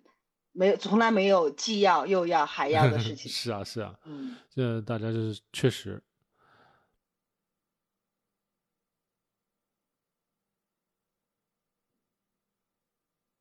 我看还是很多朋友就是很纠结怎么吃怎么吃啊，这个真的是一言两语说不完的事情。我们帮大家解答一些一些比较比较好回答的一些问题啊，真的是想呃找小莫老师来什么。呃，咨询如何减重的，我们将来可以给大家推出这种服务啊。因为我前两天在跟我们的那个以前保安中心医院的同事在聊天的时候，有两位跟我一样的健康管理师，他们也想将来就是跟我们从事一样的行业，就是能够辅导大家去用医院级别的方法去减肥，而不是网红的方法去减肥啊，也是做正儿八经的。我现在教大家的这套方法，但是仍然是要收费的，所以。天下没有免费的馅饼。大家觉得小莫老师的频道比较正规、比较科普，呃，比较科学，然后愿意跟着我们一起用科学的方法减肥，可以，是不是？但是我们也有很多朋友根本是没有交费去学习，自己减重就很很顺利的，无非就是要花点时间去学习。那如果大家觉得哦，你一上来问两句，小莫老师告诉你，然后你把抄个公式下去，你就觉得这个这个肥就能顺利的减下去了，啊，我会告诉大家这是做不到的。是不可能的事情，所以你要么就花点时间自学，要么就是花花钱让人家去辅导你，啊，你你只能二选一。像，嗯，我可能有一个多月没有跟大家在这个平台上跟大家交流了。那这一个多月其实事情很多，工作很忙，但是这一个多月，我把小莫老师在喜马拉雅上所有的这些节目，呃，我这是第三遍了，从头到尾每一集一集不落的又。重新再听了第三遍，我都会发现，其实有很多东西自己是在前两遍在学习的过程中没有领悟到，或者说没有抓到的一些东西，都还有一些新的收获。其实我是觉得，嗯，要么真的就是要么花钱，要么就是花精力。而且我们很多时候，我们所认为我们的理解，我们所认为的的一些懂了，其实真的还是很肤浅的。这个精力，你要想不花钱。你要想，那么你要投入的这个精力，其实随着你不断的生酮的时间的拉长，它应该是越来越多的。嗯，所以说，嗯，我就我就是在这儿给大家，嗯，我是觉得哈，其实，嗯，真的就是不用花钱。小莫老师的那个对喜马拉雅或者是是小红书上的那些音频和视频。特别是到后到遇到后来的一些东西，它的这个含金量很高，但同时其实真的也很有一些深度，其实真的值得大家反复的去听、去琢磨，甚至去做笔记的。其实你真的把那些学到了之后，有很多的问题，其实我觉得我们都可以自行去进行对，都可以自己判断了。对，呃，我们最早都是有一些五十多岁的快退休的一些大姐。给我们反馈他们自己的学习的过程，就是像你一样的，就是拿一个笔记本然后听音频，听呃做笔记，啊这个怎么样，那个怎么样，然后做笔记，然后也是像你一样听到三遍，基本上就知道怎么操作了，而且基本上都理解包括例假那一期，就是例假那一期，我可能是反反复复听了有五六遍，那两期就是讲例假那两期，我可能反复听了五六遍。就是其实自己才边听就会边去想着自己的一些，嗯，身体的一些实际情况，然后去琢磨，然后去消化。我是觉得，嗯，我为了做那期节目，备课也备了很久的。我找了很多很多的那个资料，不管是生理学的，呃，然后还有很多文献的资料。然后你看我画那些图，都是从从那些资料上截出来的。然后我自己先理解透了，然后才能讲出来。不然的话，就是这个照本宣科，人就是我自己讲的也不顺畅。如果大家问问题，我也解释不清楚，这是很大的一个问题。但是话又说回来，就是刚才，嗯，你刚才说的是要听几遍的问题，还有一个问题是什么？我刚才本来是想补充的，好了，想不起来了，想不起来了，没事啊。待会儿可能就想起来了，再给我们补充也不迟。我们期待。哦，对对，想起来，想起来，想起来，就是我我说的内容并不是最权威，并不是呃最科学的，因为我们我们低碳医学联盟里面真的是很多的医生、博士、博士后、双料博士，这些人了解到的东西比我们深层次深多了啊。想说出一些专有名词让大家在云里雾里的，这非常容易。呃，但是就是说。如果就是我已经尽量的让我说的东西跟科学已经基本上挨得非常非常近了，就是我没有特别什么添油加醋的地方，呃，我已经帮帮帮大家把这些比较深奥难懂的这些科学理念或者说科学常识已经变得相对能够容易听懂的这种方式了。如果大家还不能花时间去理解的话，就怎么说呢？有些人可能真的就听不懂了，这个真的是理解层次的问题。那这些朋友可能适合干嘛？就干脆就是交钱，让人家告诉你今天吃什么，明天吃什么，然后你也不用动脑子。这个就像你坐公交车一样，交了一块钱上去，人家把你开到目的地，完了呗，是吧？就这么简单。有些人就说我不，我得自己开车。好了，小莫老师的节目能够让你自己开车，你自己去听，听完之后做笔记，然后自己去开车，可以啊。是不是这个大家自己选嘛？但是自己开车要自己买，自己买车嘛，你得花时间去选车，还得花时间去赚这个钱呢，你才能买车呀。嗯，所以挺好，挺好理解的。你就得考虑一下公交车停运或者改路线的一个问题。啊，对呀，对吧？对。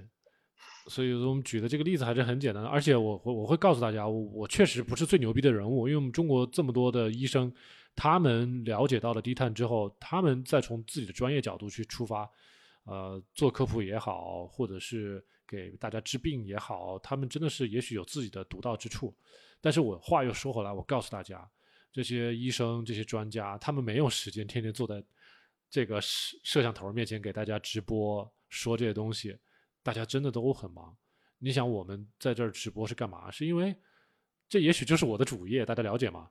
是吧？没有太多的人会每天坐在那个摄像头面前给大家免费的服务的，呃，是很少的。你要去找这些大医院的大专家，你不得挂号，不得挂专家号，而且还不一定挂着呢。像刚开始的时候，你不是说你去找唐立志还找不着？嗯。是的，线上线下都挂不了他的号。对呀，他明明就是有这个能力，但是你挂不着号怎么办啊？真的是没办法。嗯。呃，我们再看下面有些朋友啊，更年期的女性，更年期的女性小福朋友，我建议你可以先搜一下我们，哦，可能没有那么多哈更年期相关的一些节目哈。生酮需要注意什么？需要补充什么？明天我们会有一个直播，是跟我们的一位内分泌科的医生直播，到时候小福同同学你可以关注一下啊。啊，不对，是周四的时候啊，到周四的时候我们会跟那个魏明医生一起直播。更年期的女性如果生酮需要注意些什么？而且我记得有那个魏明医生的意见是这样子，他觉得可能不是所有人都适合一定要生酮。有，而且我们之前也跟大家提过，有些女生做更年期的时候，她的营养储备可能会比较好。她做是她生她的更年期，如果做生酮，她没有任何不良的反应。有些朋友她身体不太好，她就有各种潮红难受的现象出现，即使做了生酮还会出现。所以可能到时候确实是，不论你做不做生酮，都有可能会要去适当的吃一些药物去。呃，把你的一些难受的一些症状去适当的调理一下，这都有可能的。中药不行，呃，西药不行，还有中药，反正都是有各种的。呃，我们上一次直播也有朋友问过类似的问题，特别需要注意什么？我觉得仍然还是营养的一个角度问题，所以需要大家。其实营养也就是刚才一起说的，跟大家姨妈期间做吃的这些东西差不多，对不对？营养密度越来越高的一些食物。我们可以更深层次的交流啊，但是我们直播可能说不了那么多了。下面有一个朋友他说，糖尿病做低碳以后，尿酸由四百飙到九百八，尿蛋白由阴性变成一个加，要停止生酮吗？这跟生酮有直接的关系，也许是有一点点啊，但是你也要看一下你自己是怎么做生酮的。很多朋友做生酮的方式不科学，喝大量的外源酮。然后做激烈的断食，啊，然后在碳水没有完全控制好的情况下，还在吃很高脂肪的这种食物，这个对你的尿酸的控制没有任何的好处。所以你可以认为生酮不好，你想停止生酮，那你停呗，你该干嘛干嘛去，对不对？但是你不去反省自己做生酮做的好不好，这是另外一个问题。我们之前给大家专门讲过那个尿酸为什么会在做生酮的时候会升高，啊，首先一个是由于你自己内本身代谢就有问题。就是比如说，你长期糖尿病可能就影响你的肾功能，肾排出尿酸、排出咱们的呃贝塔羟基酸或者说乙酰乙酸的这个能力就减弱了，所以你的身体在那个怎么说呢，在生酮的过程中，你的这个酮体就在跟这个尿酸在竞争，是吧？这个尿酸排不出去了。啊，酮体先出去了，所以你尿酸在堆积，同时你这个肾功能本来就有影响，是不是又影响进一步的影响这个尿酸的排出？这是很大的一方面，尤其是你们一部分糖尿病时间很长的这些朋友，超过五年的朋友，你都要考虑你的肾功能减退。像刚才你说的，你的尿蛋白都开始增加了，那就是有可能会，这就是你的肾功能不好的一个表现了。然后再有一个就是。啊，你吃了某些药物也影响到你的尿酸的排出，这是一种可能。你没有说你吃了什么药，对不对？再一个就是，你说你在低碳，那你到底是低碳还是在生酮，对吧？你一开始说糖尿病低碳以后，最后你又说干嘛要停止生酮？你到底是在做低碳还是做生酮？这两个区别很大的。你又在吃一些碳水，吃一些呃适当的糖，是吧？不管是果糖还是什么，或者是水果，你又在做所谓的生酮。这不本来就不是一个标准的一种操作，你这种可能会影响，本来就会就对身体没有改善。我的意思是，还有一些朋友可能就是，嗯，吃的一些一些高嘌呤的食物也会间接的影响。虽然就是说我们可能不不乐意把食物放在最开最前端。但是仍然还是有影响的，这是有的。还有一些就是比如说一些饮料，你喝的酒也好，一些发酵类的一些饮品也好，就是希望你是把酒类全部都戒掉了啊。有很多很多因素会影响，还有一些呃，比如说你自身本身啊，就除了糖尿病，你还有一些别的一些基础疾病，这些基础疾病本身。是吧？让我们的细胞加速死亡，然后细胞在死亡的过程中会分解出来很多的一些代谢的一些废物，这些废物会很多，也会有一部分会转化成为尿酸啊。这个就是 DNA、RNA 它里面的一个一些组很小的分子会转化成为呃我们的尿酸，因为它一开始会转化成为那个先是那种。呃，嘌呤类的，然后嘌呤类最后它才会变成尿酸，所以这是一步好多步下来的一个生化反应。所以如果如果就是你有这些基础疾病，你要考虑的问题很多，所以你不能光看就说我我我我这个尿酸升高了，我就不做生酮了。这这么想当然是很简单，但是你不做生酮，你还有什么更好的方法去逆转你的糖尿病吗？你告诉我，打胰岛素是不是？你还有什么更好的方法能够不靠药物来控制你的糖尿病的？有没有？你告诉我。如果没有，那你为什么要放弃低碳饮食或者是生酮饮食？这个我觉得是不理性的选择。但但是也更应该建立在你对低碳饮食和生酮饮食的了解的基础上。嗯，这样子一棒子打死生酮饮食肯定是不可能的，而且是不科学的。你本来就做错了，你怎么能怪生酮饮食呢？好了，我们这个朋友花了一段时间说了。然后下面有一个李同学，他说生酮甜点是一个大坑，酮值拉的是很高，但是是长标，外源酮超标，这是没错的。侯立黄他也说现在是第三次听我们的专辑，在做笔记，非常好，非常好。呃，上次那个侯立黄他也说他在，好像是在加拿大，对不对？好像是在加拿大，然后现在有有希望能够。在将来去学那个注册营养师，或者说注册注册护士，应该是注册营养师那边的。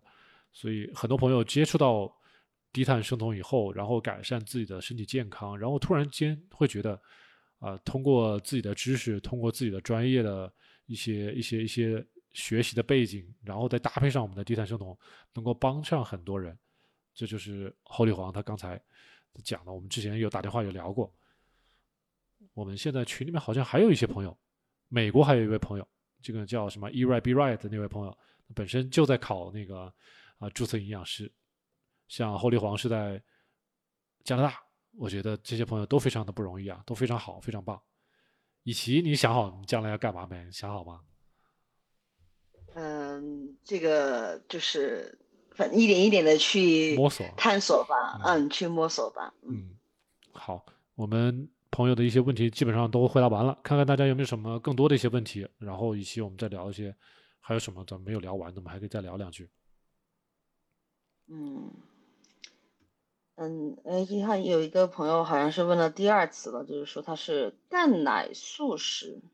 这个真的没有什么太多的经验啊，我们这边对素食主义者没有太多的经验，而且我们自己也不是素食主义者。我们觉得素食主义者如果单纯是蛋奶素，你没有太好的那种，因为优质蛋白的来源就是蛋奶。对于你们来说，只有蛋和奶。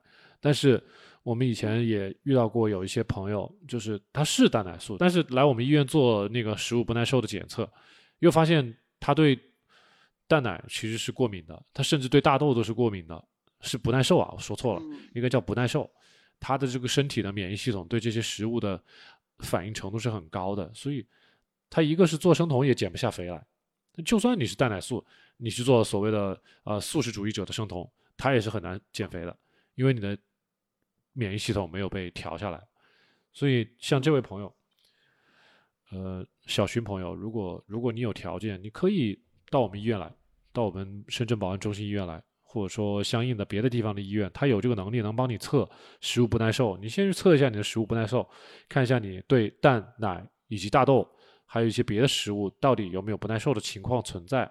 没有的话，你再考虑继续做这个蛋奶素的呃生酮饮食。嗯，但是这个你说怎么吃，出去怎么吃，我告诉你，我没有太多的经验，因为我没有做过这方面的研究，是吧？我自己本身也不是素食主义者，但是我会告诉你，老外，你你如你你自己如果有阅读英文呃书籍的能力的话，你到国外去找一下，有很多的 vegan 出的这种 vegan keto 的这这种书，你可以去买来看，自己看。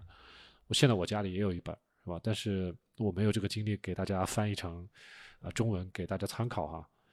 有，如果真的有需要，嗯，你可以问我付费，我可以帮你翻译，可以的。然后有位红咖啡，他说生酮初期心脏会不舒服，呃，心脏会不舒服，你是不是吃了太多的假的补剂了呀？是不是被一些博主给带歪了呀？要说要把很多的情况说清楚才行哈。那还有一个点就是，就是包括您刚刚说这个，包括这个，嗯，食物不耐受，以及刚刚那个朋友问到说生酮初期心脏的一个问题，嗯，还是有一个前提，就是你在生酮之前你的心脏的情况怎么样？所以说，就是很多同学我们在进入申通之前，就是还是，嗯，建议大家去做一个做一个体检，相对比较全面的体检，对，就是你要知道你有哪些。问题亟待改善，有哪些的地方你需要注意？了解清楚了，然后你再开始去进入申通。嗯嗯，是的，呃，我们也知道很多朋友，我在网上总是遮遮掩掩、躲躲藏藏，问一句都不愿意多说一句的这种，所以这种没有办法让我们能够帮你好好的了解你的全貌、你的情况。那为什么让大家去医院去找正规的医生去聊、去去谈你的健康状况，做一个全面的体检？是吧？这样是尽量的让大家去避免自己的主观因素带来的这种烟雾弹，啊，我说你有没有这个问题啊？啊，没有，没有，没有，真没有吗？啊，没有，没有，没有。但实际上你有，但是你不想告诉我们，这是问题所在，是不是？但是我如果让你做体检，我把你血抽出来了，这实验数据也不会撒谎，你想躲也躲不了，是不是？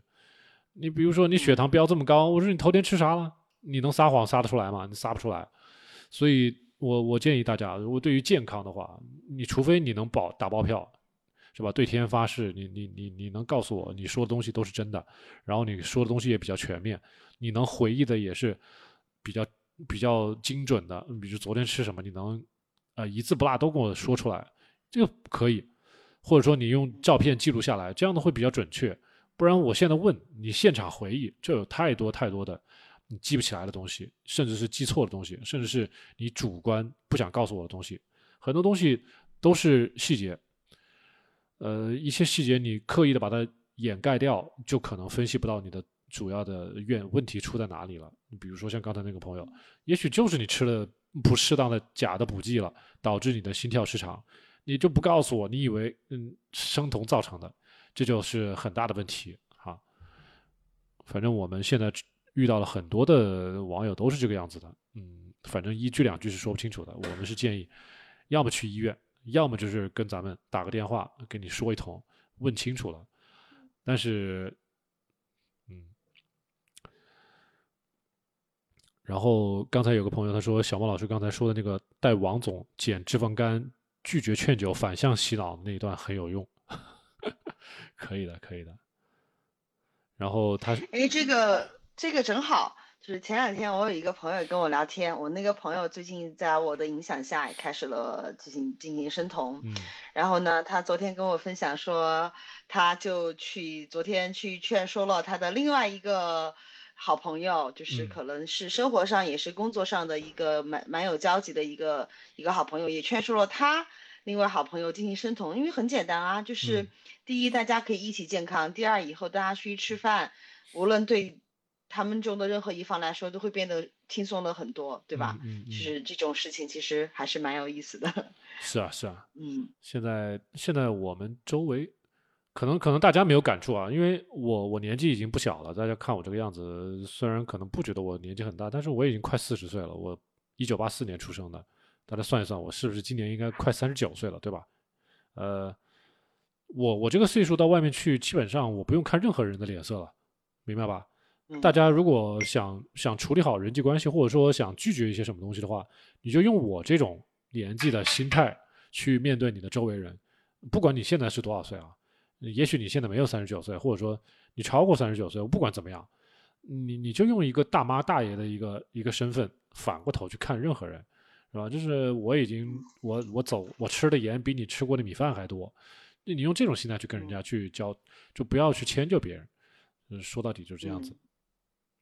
没事，三十岁的我现在也也养成了这样子的心态。啊，对呀，对呀，就是你只要实际上就是这个心态是训练出来的，并不一定是跟你的年纪是直接相关的。就你做拒绝人拒绝多了，你自然就没感觉了，对吧？你比如说一个美女拒绝别人男生的求爱或者是表白，啊，我拒绝第一次、第二次很难受啊，不好意思吧？啊，但是拒绝多了就是啊，不行，我们俩不合适。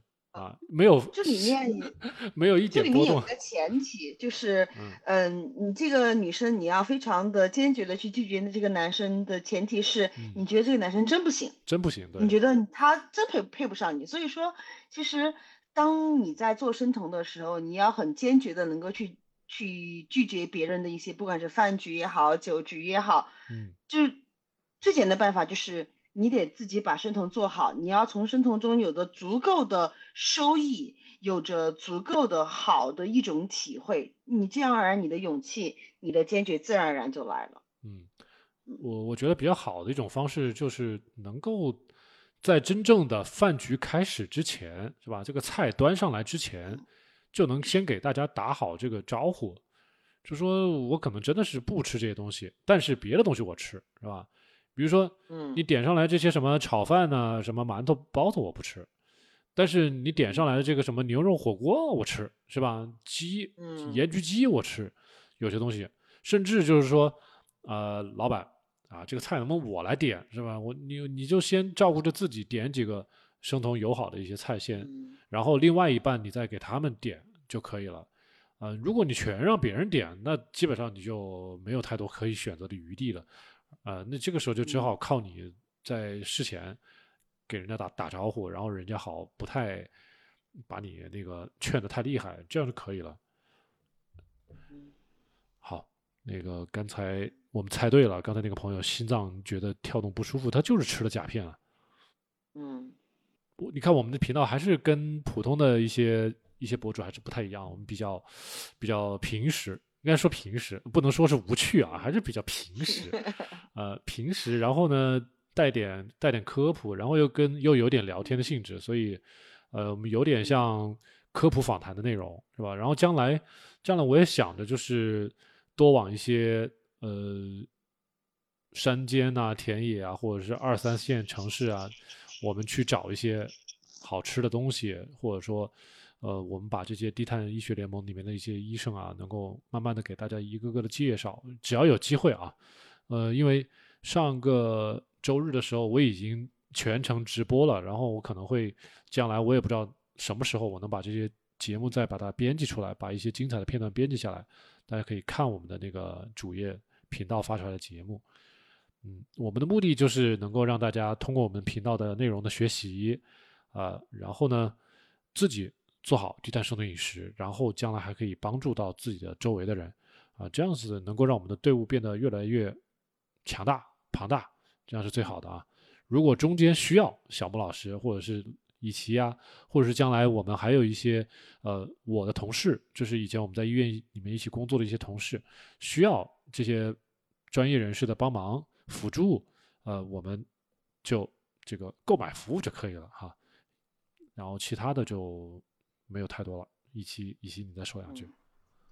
嗯，没有，就是那个，哎，就是突然想到，因为，嗯，因为我自己的东西其实跟大家之前的直播也聊的差不多了哈，嗯跟大家分享一下我对我的家人的反向干扰的一个进展。啊，因为我就是周日、周内其实会很忙，然后呢，周六、周周天呢都待在家里边跟父母一起，然后呢，我爸爸因为是一个他。重体力劳动者，而且他也是一个完全戒不了碳水的人。我爸，我爸爸是每天晚上回家吃晚餐，那么早饭和午饭呢，就我外婆和我妈妈在家里边，我就是经常跟他们洗脑。那么到现在呢，他们其实也愿意来尝试一下低碳饮食。嗯，那么我给他们，所以他们，嗯，这段时间采取的一个策略就是，每天早上他们是十点钟，十点就是周六我。嗯，就我差不多回家十点过的时候，嗯，我跟他他们跟我一起吃一顿饭，我就会把我的午饭时间提前跟他们一起。然后呢，嗯，这一顿饭就是没有碳水，就是肉、蛋和这个蔬菜。呃，那么晚上呢，就是到我爸回家之后，六点钟左右，再跟我爸一起再去吃一顿正常的一顿带碳水的晚餐。那么其实最近几次我回家，我就会发现，在晚餐的时候，其实，嗯，因为他们已经习惯了就是吃肉吃菜，到真正的说要去在最后吃米饭的时候，已经吃不下了。嗯，所以说其实有好几次周六和周日。我的妈妈和我的外婆，他们俩全天其实是都是没有摄入碳水的，嗯，而且两位老人没有感觉到有任何的不舒服，而且我外婆今年是已经八十岁了，嗯，呃，那么其实我觉得，而且包括我妈和我外，特别是我外婆，我已经明显的看感觉到整个人已经瘦了很大一圈，因为外婆其实还是蛮胖的嘛，嗯，呃，那么其实在这个过程中，我最开始去怎么让他们去。呃，做到去就是说早上那一顿不吃碳水，其实就是我呃，因为我外婆眼睛不是特别好，她有青光眼，嗯，她眼睛不是特别好，所以我每天早上因为我生酮嘛，我就睡眠时间短，起床就很早，我就会把早饭然后给他做到那个餐盘里边，就是给他给他端到端到面前，逼迫他吃，嗯，我会刻意的，我会给他煮三个鸡蛋，煎三个鸡蛋，嗯。他其实根本就吃不完三个煎鸡蛋，嗯，然后呢，我会给他放一些坚果，放一块巧克力，放很多菜，嗯，然后我就跟他说，呃，你把这些东西吃完，嗯，我就给你吃面包，你把这些东西吃完，我就给你吃粽子。其实他根本就吃不完，他哪吃得完？但是，但是他嗯还没有吃完的时候，我我我吃不下，实在是吃不下了啊。好，但是。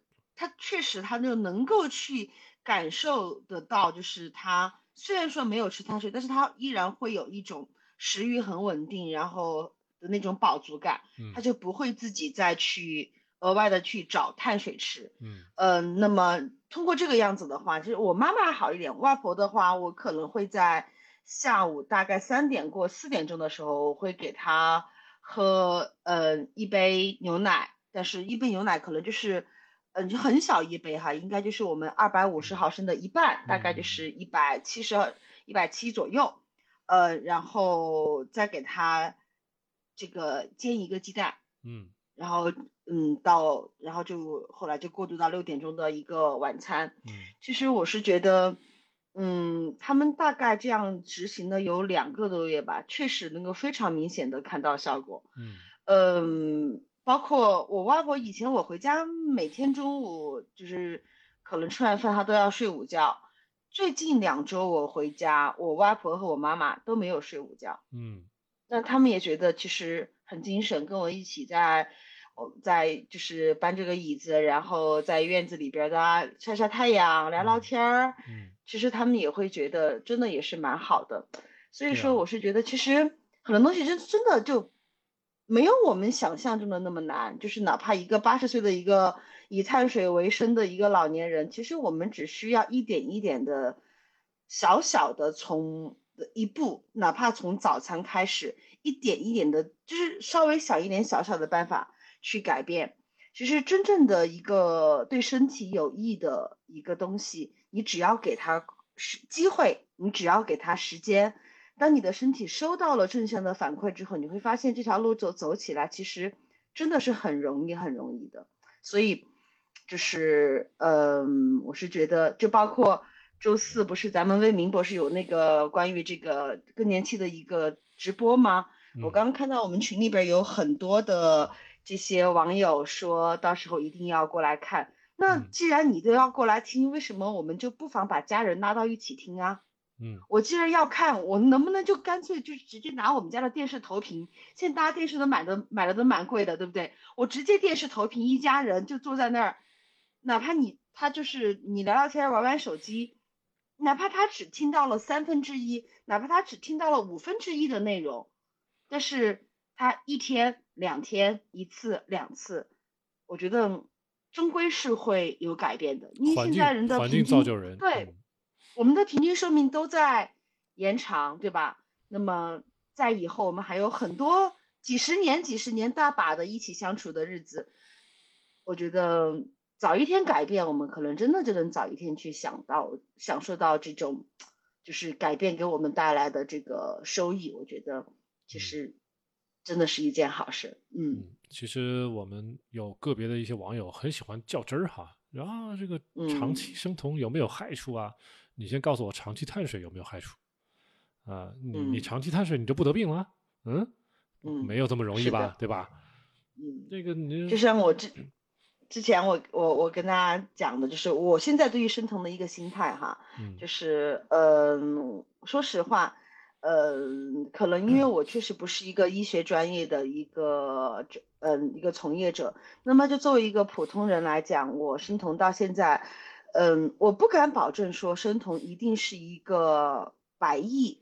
而无一害的一种饮食方式，生酮或许也有它潜在的，我们现在还没有看到、还没有发现或者没有意识到的一个问题。但是，它比我们现在除了生酮以外的饮食方式相比，它的这个嗯能够看到的好处，治疗方面绝对是对，绝对是最多的，对吧？那么。呃，或许 以后还会有更多、更好的一些，更利于我们的身心健康的一些饮食方式会被我们研究出来，那么会投放到社会中，会被我们使用。那么前提是我们得健健康康的、无病无痛的活到那个时候，对吧？你才能够享受到我们社会发展所能给我们带来的这么一个胜利果实，而不是以后可有的好日子过呢。但是我们已经。没有那个机会到那个时候去享受这个好日子了，那这就非常的得不偿失了。嗯啊，我觉得总有一些爱吃螃蟹的朋友，我我觉得我们可以影响到的，也就是爱吃螃蟹的这辈这部分朋友。呃，因为无论做什么事情，总有一个呃接受，然后大家跟随，然后最后全体都接受的一个一个一个波浪形的一个过程吧，一个一个到到时钟的一个一个一个曲线。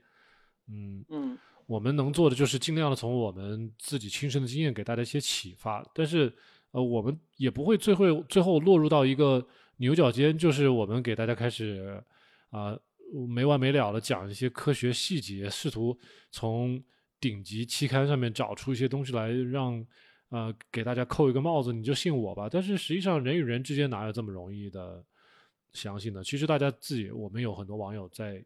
自己家里附近的一些医院里面去找医生，啊，这个医生这个观点，同样一个病症，先别说是是不是什么糖尿病了，你你任何一个小的问题，比如说甲状腺结节，你去一个地方，这个医生说啊，你可以不用管它，吃点药就好了啊，另外一个医生可能就说啊，你要不要做个穿刺，看一下是不是呃什么什么这个。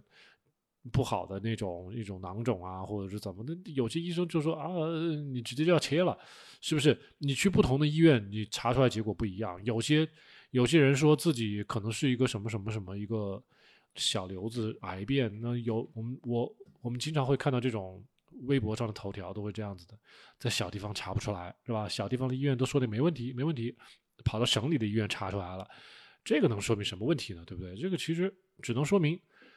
即使大家所谓的找医生，不同的医生也有不同的观点。我们现在给大家科科普也好，给大家传授的这些所谓的自己的亲身经历也好，我们也不是宇宙真理。我们只能说，在短暂的这么几年之内，我们通过改变自己的生活饮食方式，得到了一些健康的好处。然后大家看到这些好处之后，有没有考虑过？这个东西，这个方法能够用到自己身上，也能得到相应的好处，啊，那么现在从很多我们的粉丝、很多网友的亲身的实践看来，那是可以得到很多好处的，至少这不是一个歪理邪说。所以我我们不希望跟大家一直争论啊，比如说啊，我尿酸升高了，我是不是不要生酮了？啊，我的那个 OGTT 好像没有过，是不是不要生酮？呃，那个什么胆固醇高了，是不是不要生酮？喂，有这么多阻碍阻挠你生酮，那就别生酮了嘛。这个就什么，还是拿那个男生跟女生之间的这个例子来说了。大家追一个女生，这个女生真的是又漂亮，性格又好，唯独就是人家的家长不同意，追还是不追嘛？所有人都在反对你啊。人家爸爸不愿意，人家妈妈不愿意，人家姥姥爷爷都不愿意。你看这么多阻碍，然后这个女生也许自己都有一点点想打退堂鼓了。那你追还是不追嘛？摆很现实的面问题摆在大家面前，这个问题也许就是你自己下下狠心，也许这癞蛤蟆就吃上天鹅肉了，怎么着就吃着了。但是如果你自己给自己就已经泄了气了，你你永远就只能做梦了。啊，就看着人家，你们要搞清楚这个是自己的事儿。爷爷奶奶、爸爸妈妈，他们都已经是找到伴侣的人了，对吧？嗯。最后孤独终老的人是你，不是他们，对吧？对，这个。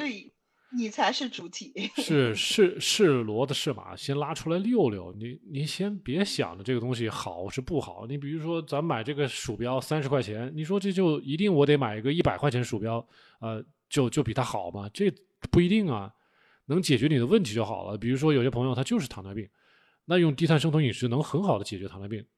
就算你以后骂生酮饮食无所谓，你在两三年之内把这个问题解决了，那我就阶段性的完成了咱们低低碳生酮饮食的任务就完了。我也不跟你计较，比如说谁让你做十年的生酮饮食，你不做也没人管你了，对不对？自己健康是自己的。我们之前举过很多例子，有很多朋友在这做生酮饮食。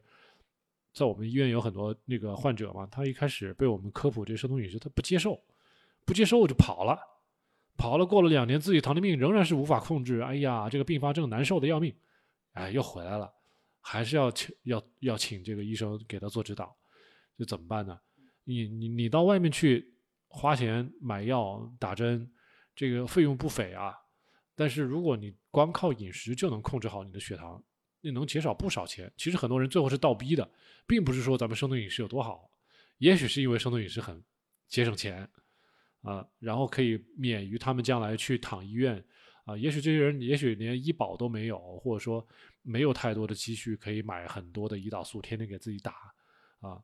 我自己我现在自己住的家隔壁就有一个老太太，大概也就是个六十岁左右的样子吧。这老太太，我给大家描述一下是个什么样子的。她是一个梨形的一个身材，就是从肚子往下是一个是一个大鼓包，就是，它的明显的从从身体从上上半身往下已经是一个下面相当于堆了一个气球，就有点像那种小丑的那种大裤子，特别细是不是？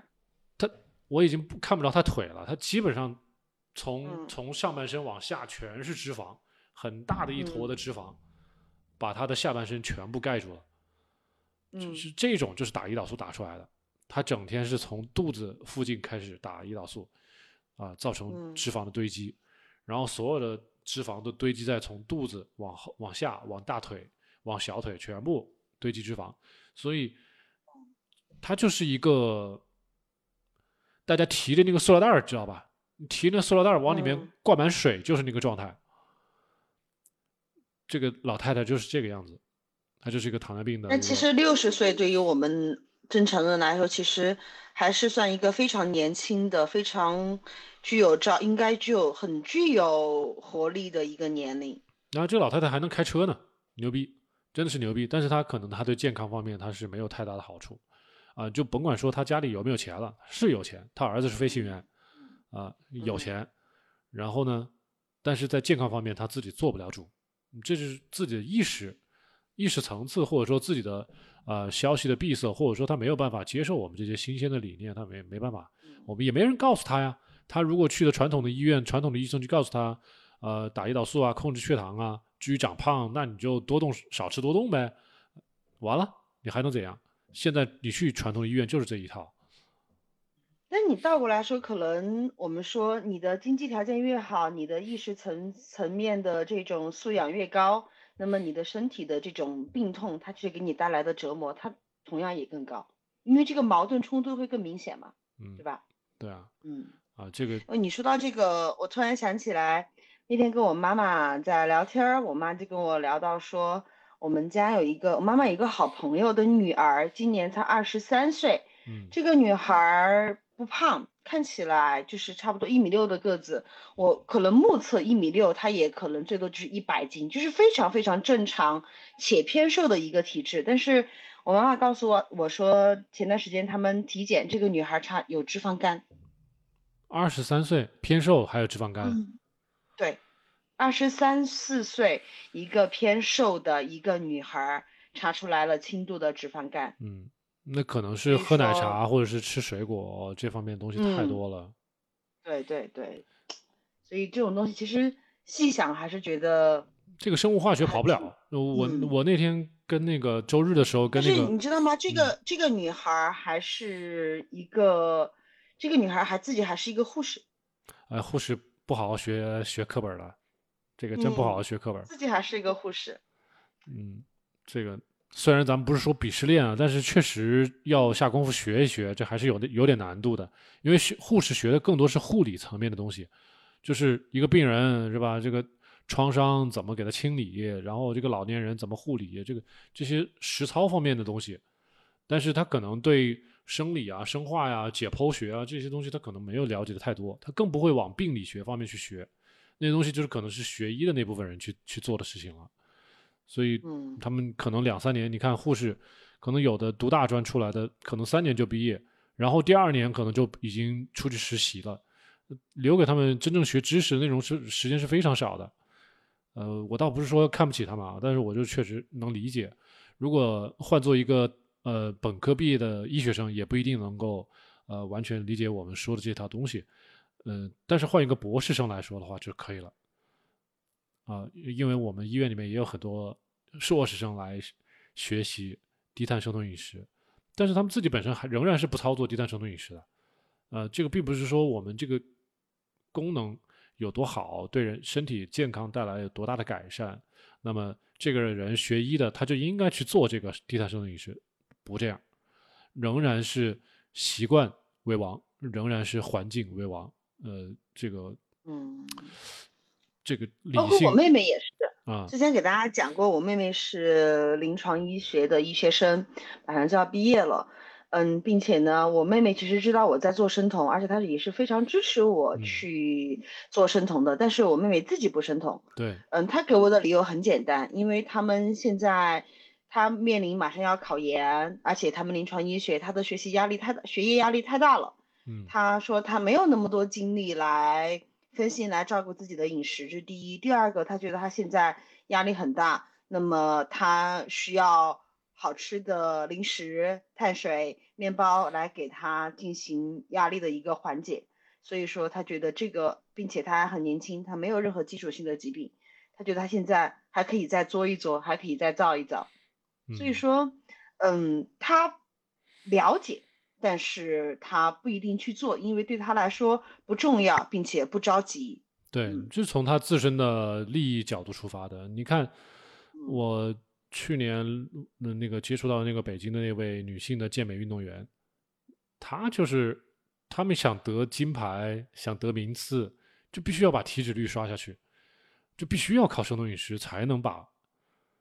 体脂刷到比如说十以下，女生啊，所以，对于他们来说，这个需求是非常强烈，而且而且是不得不去做的，所以他们才会选择生酮饮食。而对于那个像你刚说的你的表妹啊，是是亲妹妹还是表妹？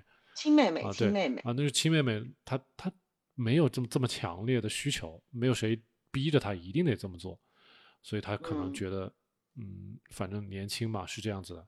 我认识的那几个研究生也都很年轻啊，也就才二十三四岁啊，所以他们也不着急，反正看起来比较瘦，比较苗条，所以他们也不担心这个，比如说短期之内的什么胰岛素抵抗，嗯，确实比较年轻，不用特别担心。啊，只不过就是说，也许我的意思就是说啊，也许你试一下生酮饮食，你学习成绩会更好，哼，因为咱们大脑的这个越来越清晰，思路越来越敏捷，这个他可能没有感受过。我们是到了三十多岁才感受了，但是也许很多学生他如果感受过了，可能就会知道不一样。但是这就是他的认知的局限嘛，这个没有办法。但是很多东西就是要尝试，有了对比，他才会知道哪一种好。他可能从来没有好好的去做过一段时间生酮饮食，所以他才会得出这种结论。嗯，你比如说我我我现在就一直开丰田的车，我就永远不知道开这个凯迪拉克是什么感觉。就这样，嗯，就是虽然我能所谓的猜测或者是揣度，但是不一样，跟实际感觉是不一样的。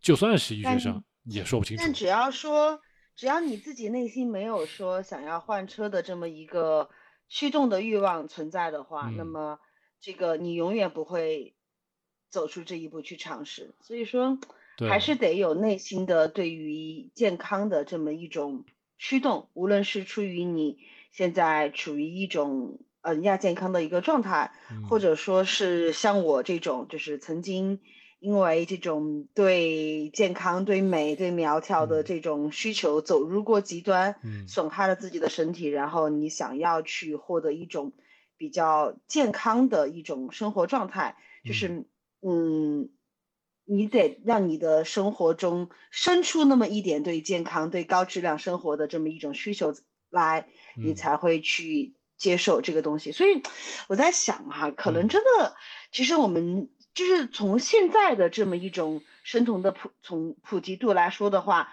可能真正能够做好生酮的，我觉得可能是两个极端，嗯，一种就是他的知识储备能够让他非常好的去了解生酮，嗯，第二种就是像我们这种对医学毫不了解的人，所以没有太多，没有自己最开始给自己筑了很高的。一一的一堵墙，嗯，你没有一个需要拆墙另建的一个过程，嗯，所以反而是像我们这种非科班出身的这种，呃，普通人反而会接受起来会更容易一点点。对对对，自我限制比较小，而且而且大家自己想嘛，生酮饮食说到底是个饮食啊，这个饮食能杀人吗？饮食杀不了人，最多就是让你难受一下而已。所以退一万步来讲，不会因为生酮饮食得一个重病然后就死掉。大不了你就回去呗，你想干嘛干嘛。但是我觉得尝试这个 curiosity 是应该存在的。如果你就是生活生活个二十多年，你觉得生活就一成不变了啊，从小到大都这么吃，所以未来将来五六十年直到死我也这么吃，你也未免太单调了吧？你想想，如果是是一个美国人看着咱们中国人整天吃这些东西，人家美国人怎么想是吧？或者说你到阿根廷去，人家南美。阿根廷的牛肉是最便宜的，便宜的令人发指。人家看到咱们中国人天天吃这么多米饭，人家是怎么想？他们的牛肉都可以当饭吃了。所以，所以确实大家要跳出咱们这个生活的一个一个。我我记得我最开始在跟我妹妹聊生酮的时候，妹跟我说过一句话，我觉得还是令我印象很深刻。她告诉我说：“她说姐姐，我现在没有办法回答你说生酮饮食到底是不是。”嗯，真的值得你去尝试最适合你的饮食。但是至少我知道一个点，就是它既然有一个名字，就证明它是一种选择。那么你不做生酮饮食，那么至少你得选择一种饮食方式。你无论怎么样，它都比你什么都不做的现在此时此刻的这种随意饮食要好得多。嗯，它之之所之所以会拿出来被人们。研究被人们探讨，哪怕拿出来被人们骂，但至少证明它有它的价值所在，嗯，对吧？所以我是觉得，嗯，就是我经常跟大家，就是我今天跟你你在直播间给大家聊过，你不做生酮，好啊，那你告诉我你做什么饮食？你对自己的健康负责，你不才你不走这条路，那你走哪条路？你总不会说我倒回去躺在地上等死吧？你总得走一条路。我记得我以前就不注重饮食的时候，其实每一餐都很随意啊。你在路边上买两个包子，买两个馒头，买几个饼，买几个饼啊，买两根香肠啊，什么吃点麻辣烫啊，是吧？是是买点什么烧烤啊，就这胡乱搭配一下，你真的说不清楚是什么饮食，什么饮食都说不清楚。你只能说是活在中国的某种路边小摊的杂乱搭配的一种饮食，你你只能说是这种。它根本没有个比例，也没有一个宏观宏量营养跟微量营养的一种一种你刻意的去追求的一个东西。现在大家还知道用 A P P 去算什么东西，去去有些朋友走的更极端，他一定要根据那个膳食膳食指南的对一些维生素啊什么这些要求，我每天一定要吃到这么多东西我才心里舒服。哎，我们以前可没这样子啊，我估计百分之九十九的人都不会这么去操作。嗯，所以就是所谓的。呃，你去按照老习惯去吃，那无非就是你自己当地的一些传统的一些小吃啊、零食啊，呃，或者说最最容易获取的一些食物而已，呃，根本谈不上是某种饮食。而且，就算是他们老外，他们也是对所谓的原始人 （Paleo） 啊，原始人饮食，还有地中海饮食 （Mediterranean） 都收集过资料，就是各执一词，没有一个非常准确的一个宏量营养素的一个比例啊，因为因为不同的所谓的专家给出来的比例都不同，它没有一个在医学界上至少没有一个非常统一的一个一个答案，一个一个金金标准，所以至少在生酮饮食还是有的，是吧？比如说脂肪百分之七十，蛋白呃蛋白质七十五或者是七十。我刚才说错了，脂肪百分之七十到七十五，蛋白质呢可能就是二十到二十五，碳水是百分之五到百分之十，这百分之五吧，就是它至少有这样的一个比例放在这里，这样子能确保你生酮，而且这个酮体本身也是能够测量出来的，这能凸显出来生酮饮食跟别的饮食之间区别。你比如说低碳，它就是不一定生酮的，那生酮饮食它就是生酮，呃，所以有很多一些指标能够把它跟别的饮食区别开来。呃，所以同体带来的影响也就随之就不同了。嗯，当然我们确实现在也不能说啊，大家都来做生酮，没没没这样，就是看大家的需求，就是看大家的需求。但是你得选择一种饮食方式。我就突然想到一个比喻哈，就像我们说在很久以前，对吧？以前的婚姻都是包办婚姻，对吧？父母之命，媒妁之言，对吧？那么现在我们到了到了。二十一世纪到了此时，在二零二三年了，你你说我们就不像以前说父母之命媒妁之言，对吧？你在结婚之前你都没有见过你的新郎，对吧？那么现在让你自己选了。那么你无论你去选择一个什么样的人，你总得有一个标准吧，嗯，对吧？你不可能说，嗯，就是嗯，这个这个你给我的这个标准的这个男的我不合适，对吧？那个标准的的对象我觉得不合适，那怎么办？那就干脆让那那就干脆让父母给我找一个，我就随便嫁了哟，嗯，对吧？又不可能就回到我们之前的一种状态，所以说，那么至于怎么样去选？我就觉得，嗯，既然是我们自己的身体，既然是我们自己的事情，那么花再多的精力去了解、去探索，它都是值得的。嗯，真的，就是说到底，又是还是说到一种大家是否乐意花点时间去了解啊，你将要选择的这样东西。嗯嗯，因为我们遇到大家了解到的所谓的生酮饮食，真的是太肤浅，就是只觉得它是一个减肥的工具，但实际上又没有去特别的。知道背后的一些东西啊，就像一些女生，我说去打玻尿酸，而这个玻尿酸也许有副作用，你去了解过没有？是不是？但是还是有很多人去打玻尿酸呢？啊，为什么在这个问题上大家就选择的那么干脆，而在做饮食的改变的时候就呃这个也不行，那个也不行，是吧？当然我们说说到底就是其实啊，一个是认识，再一个是大家的需求啊，长期、短期，其实真的也没有谁逼着大家去做这个东西。嗯，好，我们我们其实。我们我们真不是逼大家去去做什么这些东西啊，只是讨论而已。我们就是，呃，努力去替大家，嗯，了解大家的想法，然后，呃，我们从过来人的这种角度给大家提供一些参考。就是有些焦虑也许是有必要的，有些焦虑也许是不必要的。我记得我刚开始做生动科普的时候，对于胆固醇，大家是问的最多的。啊！但是现在最近已经没有多少人来问我胆固醇的问题了，因为我知道我已经把很多节目都已经抛出去了，而且，呃，科普方面可能也许已经扩散开来了。啊，很多时候都是不停的有一些反对的博主的声音啊，会把一个个问题抛出来，然后我们这边又会一个个的从另外一个角度把这个问题都解决掉，所以其实都是在来回的推搡，在在花时间，浪费时间。你说到这个，我发现最近在网上谈论草酸、植酸、凝结素谈论的还比较多。现在有很多一些科普博主拿他拿这个东西来说事儿，还说的还蛮多的。咱们之前不是那个莫老师不是做过那个关于这个的一些科普吗？其实我是觉得大家去看一下那两期节目，我是觉得其实你就会发现现在很多的你所认认为的那些。大 V 那些很多那些就是很多粉丝的博主，对于什么草酸啊、凝结素啊这些的探讨，其实，嗯，我说白了就是是还是非常非常局限和片面的，就会当时你真会发，当时你再回来你就会发现，好像 ktcn 的很多节目，它真的是走的非常非常的超前的，只是我们自己那个时候没有意识到而已。啊，我我平常是没有怎么看他们那些。嗯传统的那些博主的他们的一些观点。但是我之所以会当时讲那些内容，也是因为有一个网友突然问我了嘛，就是能不能让我去讲一讲这方面的一些课题材，然后我就去专门去找找资料，然后学了一下，看了一下，然后发现确实没有我想象中的那么那么恐怖。呃，然后至于他们过去那帮人是怎么去夸张，那我也不得而知了。但是肯定是有夸张的成分的，呃，目的我也不得而知了。但是我就想的很简单嘛，我们的祖辈是吧，爷爷奶奶都是这么健健康康的活下来的。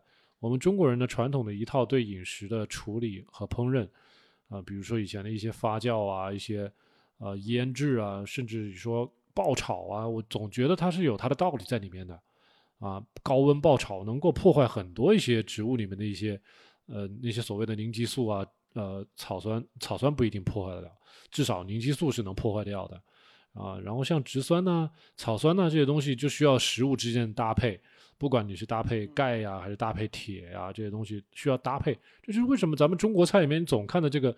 蔬菜总是炒一些肉嘛，这个不就对了嘛？啊，该有都有了，然后也不会受到这个影响了。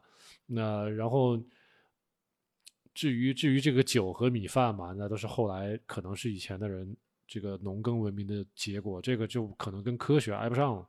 嗯，成为一种习俗，但是不一定是最优解。这个是大家是这么去想就对了。嗯，至少有限的食物，它就是有限的食物，它得把它。做出这种尽可能多的花样，这样子的话，就从某种程度上来说，相当于提高了生活的质量嘛。